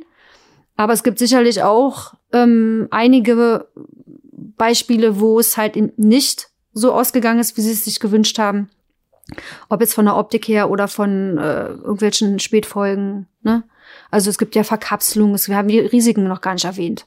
Es gibt ja noch äh, einige Risiken, die, ähm, die da so äh, passieren können, wie halt diese Kapselbildung oder Nachblutung, Narkoserisiken ist ja wohl ganz klar, Infektionen, Verletzung von Nerven und Weichteilen. Ne? Also man hat auch schon oft gehört, dass die Brustwarze danach nicht mehr empfindbar ist. Also sprich, die mehr, da merkst du dann halt einfach nichts mehr. Ne? Und das ist natürlich fatal. Also stelle ich mir total furchtbar vor, wenn du einfach nicht mehr spürst, ne? Ähm, oder ähm, es können Bluttransfusionen notwendig werden, weil halt einfach zu viel da verloren gegangen ist. Also es gibt viele Komplikationen, die da einfach auch stattfinden können und das sollte man sich einfach vorher, soll man auf jeden Fall vorher wissen und sich gut überlegen, ob man das wirklich machen will. Gut beraten lassen und, Auf jeden Fall. und auch äh, mit seinen liebsten Verwandten und liebsten Freunden auch drüber reden. Ja, es kann halt einfach passieren, auch dass die Brust nachher eben nicht so aussieht, wie man sich das vorstellt. Das kommt ja noch dazu. Man hat ja auch immer so, also viele Menschen haben diese Vorstellung fest im Kopf, wie sie sich etwas wünschen, wie es sein soll. Und wenn du dann so versteift an diese Sache rangehst und dann hast du nachher aber eine, ganz, eine andere Optik oder es ist eben dann doch nicht so symmetrisch, wie es sein sollte, weil es halt vielleicht einfach gar nicht ging. Aber durch eine falsche Beratung oder eine ungenaue Beratung hat die Person das nicht gewusst und dann hast du nachher irgendwie, weil ähm, die linke Brust von Natur aus größer ist und du hast gesagt, du möchtest was Natürliches, hat der Arzt das so gelassen, nur halt größer gemacht und dann fällt das noch mehr auf. Weil umso größer die Brust ist, umso mehr fallen natürlich auch äh, so eine Sachen auf, wenn eine Brust mehr hängt oder größer ist Ja, oder und so eine Korrektur-OP macht es dann auch meist nicht besser. Hm, Ich weiß es nicht. Es Mhm. ist halt, man muss sich halt wirklich vorher informieren, was man will und ähm, wo man es macht. Vielleicht auch mit Leuten reden, die vielleicht schon bei einem Arzt waren, wo sich Sachen angucken. Also ich werde auf jeden Fall total kritisch. Und auch wissen, wo die Grenzen sind, Ja. wann man aufhört. Genau. Also das ist auf jeden Fall wichtig, ne? Und ähm, ja, es gibt natürlich auch die Beispiele, wenn jetzt zum Beispiel ähm, Brustkrebs, ne? Da hast du ja halt auch die Überlegung, lasse ich mir äh, die Brust komplett ausnehmen, sage ich jetzt mal, und fülle diese, lasse ich sie mir abnehmen. Ähm, das sind auch nochmal, dann hast du wieder einen ganz anderen Hintergrund. Das, das ist ja auch nochmal, ne? Ja. Da, also es ist echt ein ganz krasses Thema, wo man nicht einfach so lapidar zum Arzt geht und sagt, guten Tag, ich möchte mir gerne die Brüste vergrößern, verkleinern, straffen, was auch immer machen, sondern man muss sich das halt einfach gut überlegen. Ja. Und ja, ganz großes Ausrufezeichen. Vielen Dank, Maria Mia, mein liebster Schatz. Ich bin so stolz auf dich. Du hast heute wirklich äh, Großes geleistet, meiner Meinung nach, weil äh, ja, du, du bist einfach die Vernunft hier in diesem Podcast. ja, ne, ich komme hier mit meinen Titten-Stories hier und da und äh, beschreibe nur das, was ich sehe. wenn ich irgendwo arbeite oder wenn ich mit Mädels rede oder, ne? Und du kommst hier wirklich mit äh, recherchiertem Wissen. Ja, ich Ja. hab mal kurz reingelesen, Schatz. Alles gut? Ja, aber du gibst es doch schön wieder. Also ich bin da sehr froh, weil du meintest so Vielen vorhin Dank. so, das interessiert dich eigentlich nicht so, aber anscheinend interessiert dich das doch. Naja, wenn man Sachen dazulernt, ist es doch immer schön. Siehst du? ja, wie gesagt, dem habe ich äh, nichts mehr hinzuzufügen, außer natürlich einer Sache. Und zwar folgt dem Grenzwert-Podcast doch mal auf Instagram. Ja, Ja, kommentiert bitte die Bilder, äh, sagt was zu den Folgen, die ihr hört. Es können auch ältere Folgen sein. Wir freuen uns immer über euer Feedback, über eure Anregungen, über eure Erlebnisse. Wenn ihr irgendwelche Fragen habt und ihr wisst nicht ganz genau, äh, wenn ihr zum Beispiel jetzt in der Pornoindustrie oder irgendwie mal in die Erotikfilmindustrie einsteigen möchtet, dann schreibt uns. Wir können euch einen kleinen Tipp geben und schreibt gleich die Frage und fragt nicht erst, ob ihr eine Frage stellen könnt, weil das nervt immer. Ja, Ja. weil das ist schon eine Frage und dann kommt vielleicht ein Nein Richtig. zurück und dann habt ihr eure Frage ja schon gestellt. Ist ja doof. Richtig. Uns gibt's auf jeden Fall äh, auf Instagram, auf patreon.com. Dort könnt ihr die Folgen immer ein bisschen früher hören als auf Spotify und ähm, Amazon und wo sind wir noch? iTunes. Ja, eigentlich auf allen großen. Auf allen möglichen Portalen sind wir unterwegs. Ähm, hört auch gerne in den anderen Podcast rein von Pint Eastwood und Kein Morgen mehr namens Plattenrei. Das ist ein Musikpodcast, der ist auch sehr gut. Den gibt's auch auf patreon.com und dann auch eine Woche später auf Spotify. Wir haben noch ein Format namens Stilles Wasser. Das gibt's auch auf patreon.com, aber da könnt ihr euch drauf freuen. Es geht demnächst auch auf Spotify online. Da haben wir ein paar Interviews geführt mit Pornosternchen. Unter anderem Tim hat diese Interviews geführt. Damit habe ich gar nichts zu tun, mein lieber Schatz. Ja. Das hast du ganz alleine gemacht. Und es ist auf jeden Fall sehr informativ. Sehr private Interviews hast du geführt. Und ähm, ich glaube, das ist für den einen oder anderen echt auch sehr, sehr spannend. definitiv. Ne? Unter anderem mit Lena Nitro, Mia Julia, mit Julie Mia Love. Julia, Julie Love. Also auch wirklich bekannte Namen, die wirklich sehr privat auch waren. Und ja, witzig auch. witzig und es gibt auch ein, also man hat, bekommt einen ganz anderen Eindruck von den Menschen, die dahinter stecken. Und uns ist es ja wichtig, den Leuten auch zu zeigen, äh, dass die Leute beim Porno nicht doof sind oder keine Verbrecher sind, weil dieses Oder Bild gezwungen sind. oder gezwungen sind, die Sachen zu machen, sondern das ist deren freie Entscheidung gewesen, Ja. damit einzusteigen. Bei den meisten, Gott sei Dank. ja. Gibt natürlich noch ganz andere Geschichten. Und wenn wir da mal irgendwie Zugang zu finden, dann berichten wir natürlich auch davon. Ne, wir Ja. wollen nicht alle gut reden, das merkt ihr ja auch hoffentlich. Ja, Uns ist es wichtig, dass wir euch ein unverfälschtes Bild von dieser Industrie geben. Ja, weil ja immer mehr Leute damit konfrontiert werden und in den Medien kriegt man immer mehr mit, wie sehr Pornografie Einfluss nimmt, auch auf die Jugendlichen heutzutage. Ja, haben wir gerade gestern einen interessanten Beitrag gesehen auf Arte. Vielleicht machen wir da auch mal einen Bericht drüber, fände ich gut. ne? dass wir mal darüber reden und auch mal mit Leuten sprechen, die jetzt vielleicht nicht aus der Industrie kommen. Vielleicht doch mal wirklich Mal mit, mit zwei, drei Jugendlichen drüber reden, Ja, ne? wie die äh, so eine Filme konsumieren und ob die das konsumieren. ja, Wäre mal interessant. ja. Ja. Gut, Leute, dann macht euch noch einen schönen. Ja, das Genau. war's von uns. Liebkost eure Brüste oder die Brüste eurer Partnerinnen. Na, selber geht ja nicht. Du kannst ja deine Brüste nicht selber. Natürlich kann ich liebkosen. meine Brüste Ach, Du hast doch vorhin liebkosen. gesagt, du kommst nicht ran. Ja, ich kann meine Nippel nicht lecken, aber trotzdem kann ich doch meine Brüste liebkosen. Ach so, mit den Händen. Ja? Ach so, man liebkost mit den Händen? Na klar, ich kann doch. Küssen kann ich auch. Komm Na gut, das so muss ich gleich mal- mit den Lippen ran. So ist es nicht. Okay, ich küsse mal gleich deine Brüste. Wolltest du das nicht eigentlich sowieso machen? Stimmt, das war eigentlich Reaktionstest. Reaktionstest. Ach, das machen wir irgendeinen anderen Mal. mal Das kicken. könnt ihr euch an unseren Videos angucken. Genau. Ne? Gehabt euch wohl. Bis dann. Adieu. Tschüss. Mensch, das war doch mal eine geile Nummer. Mit Maria Mia und Tim Grenzwert. Katz. Danke. Super. Feierabend.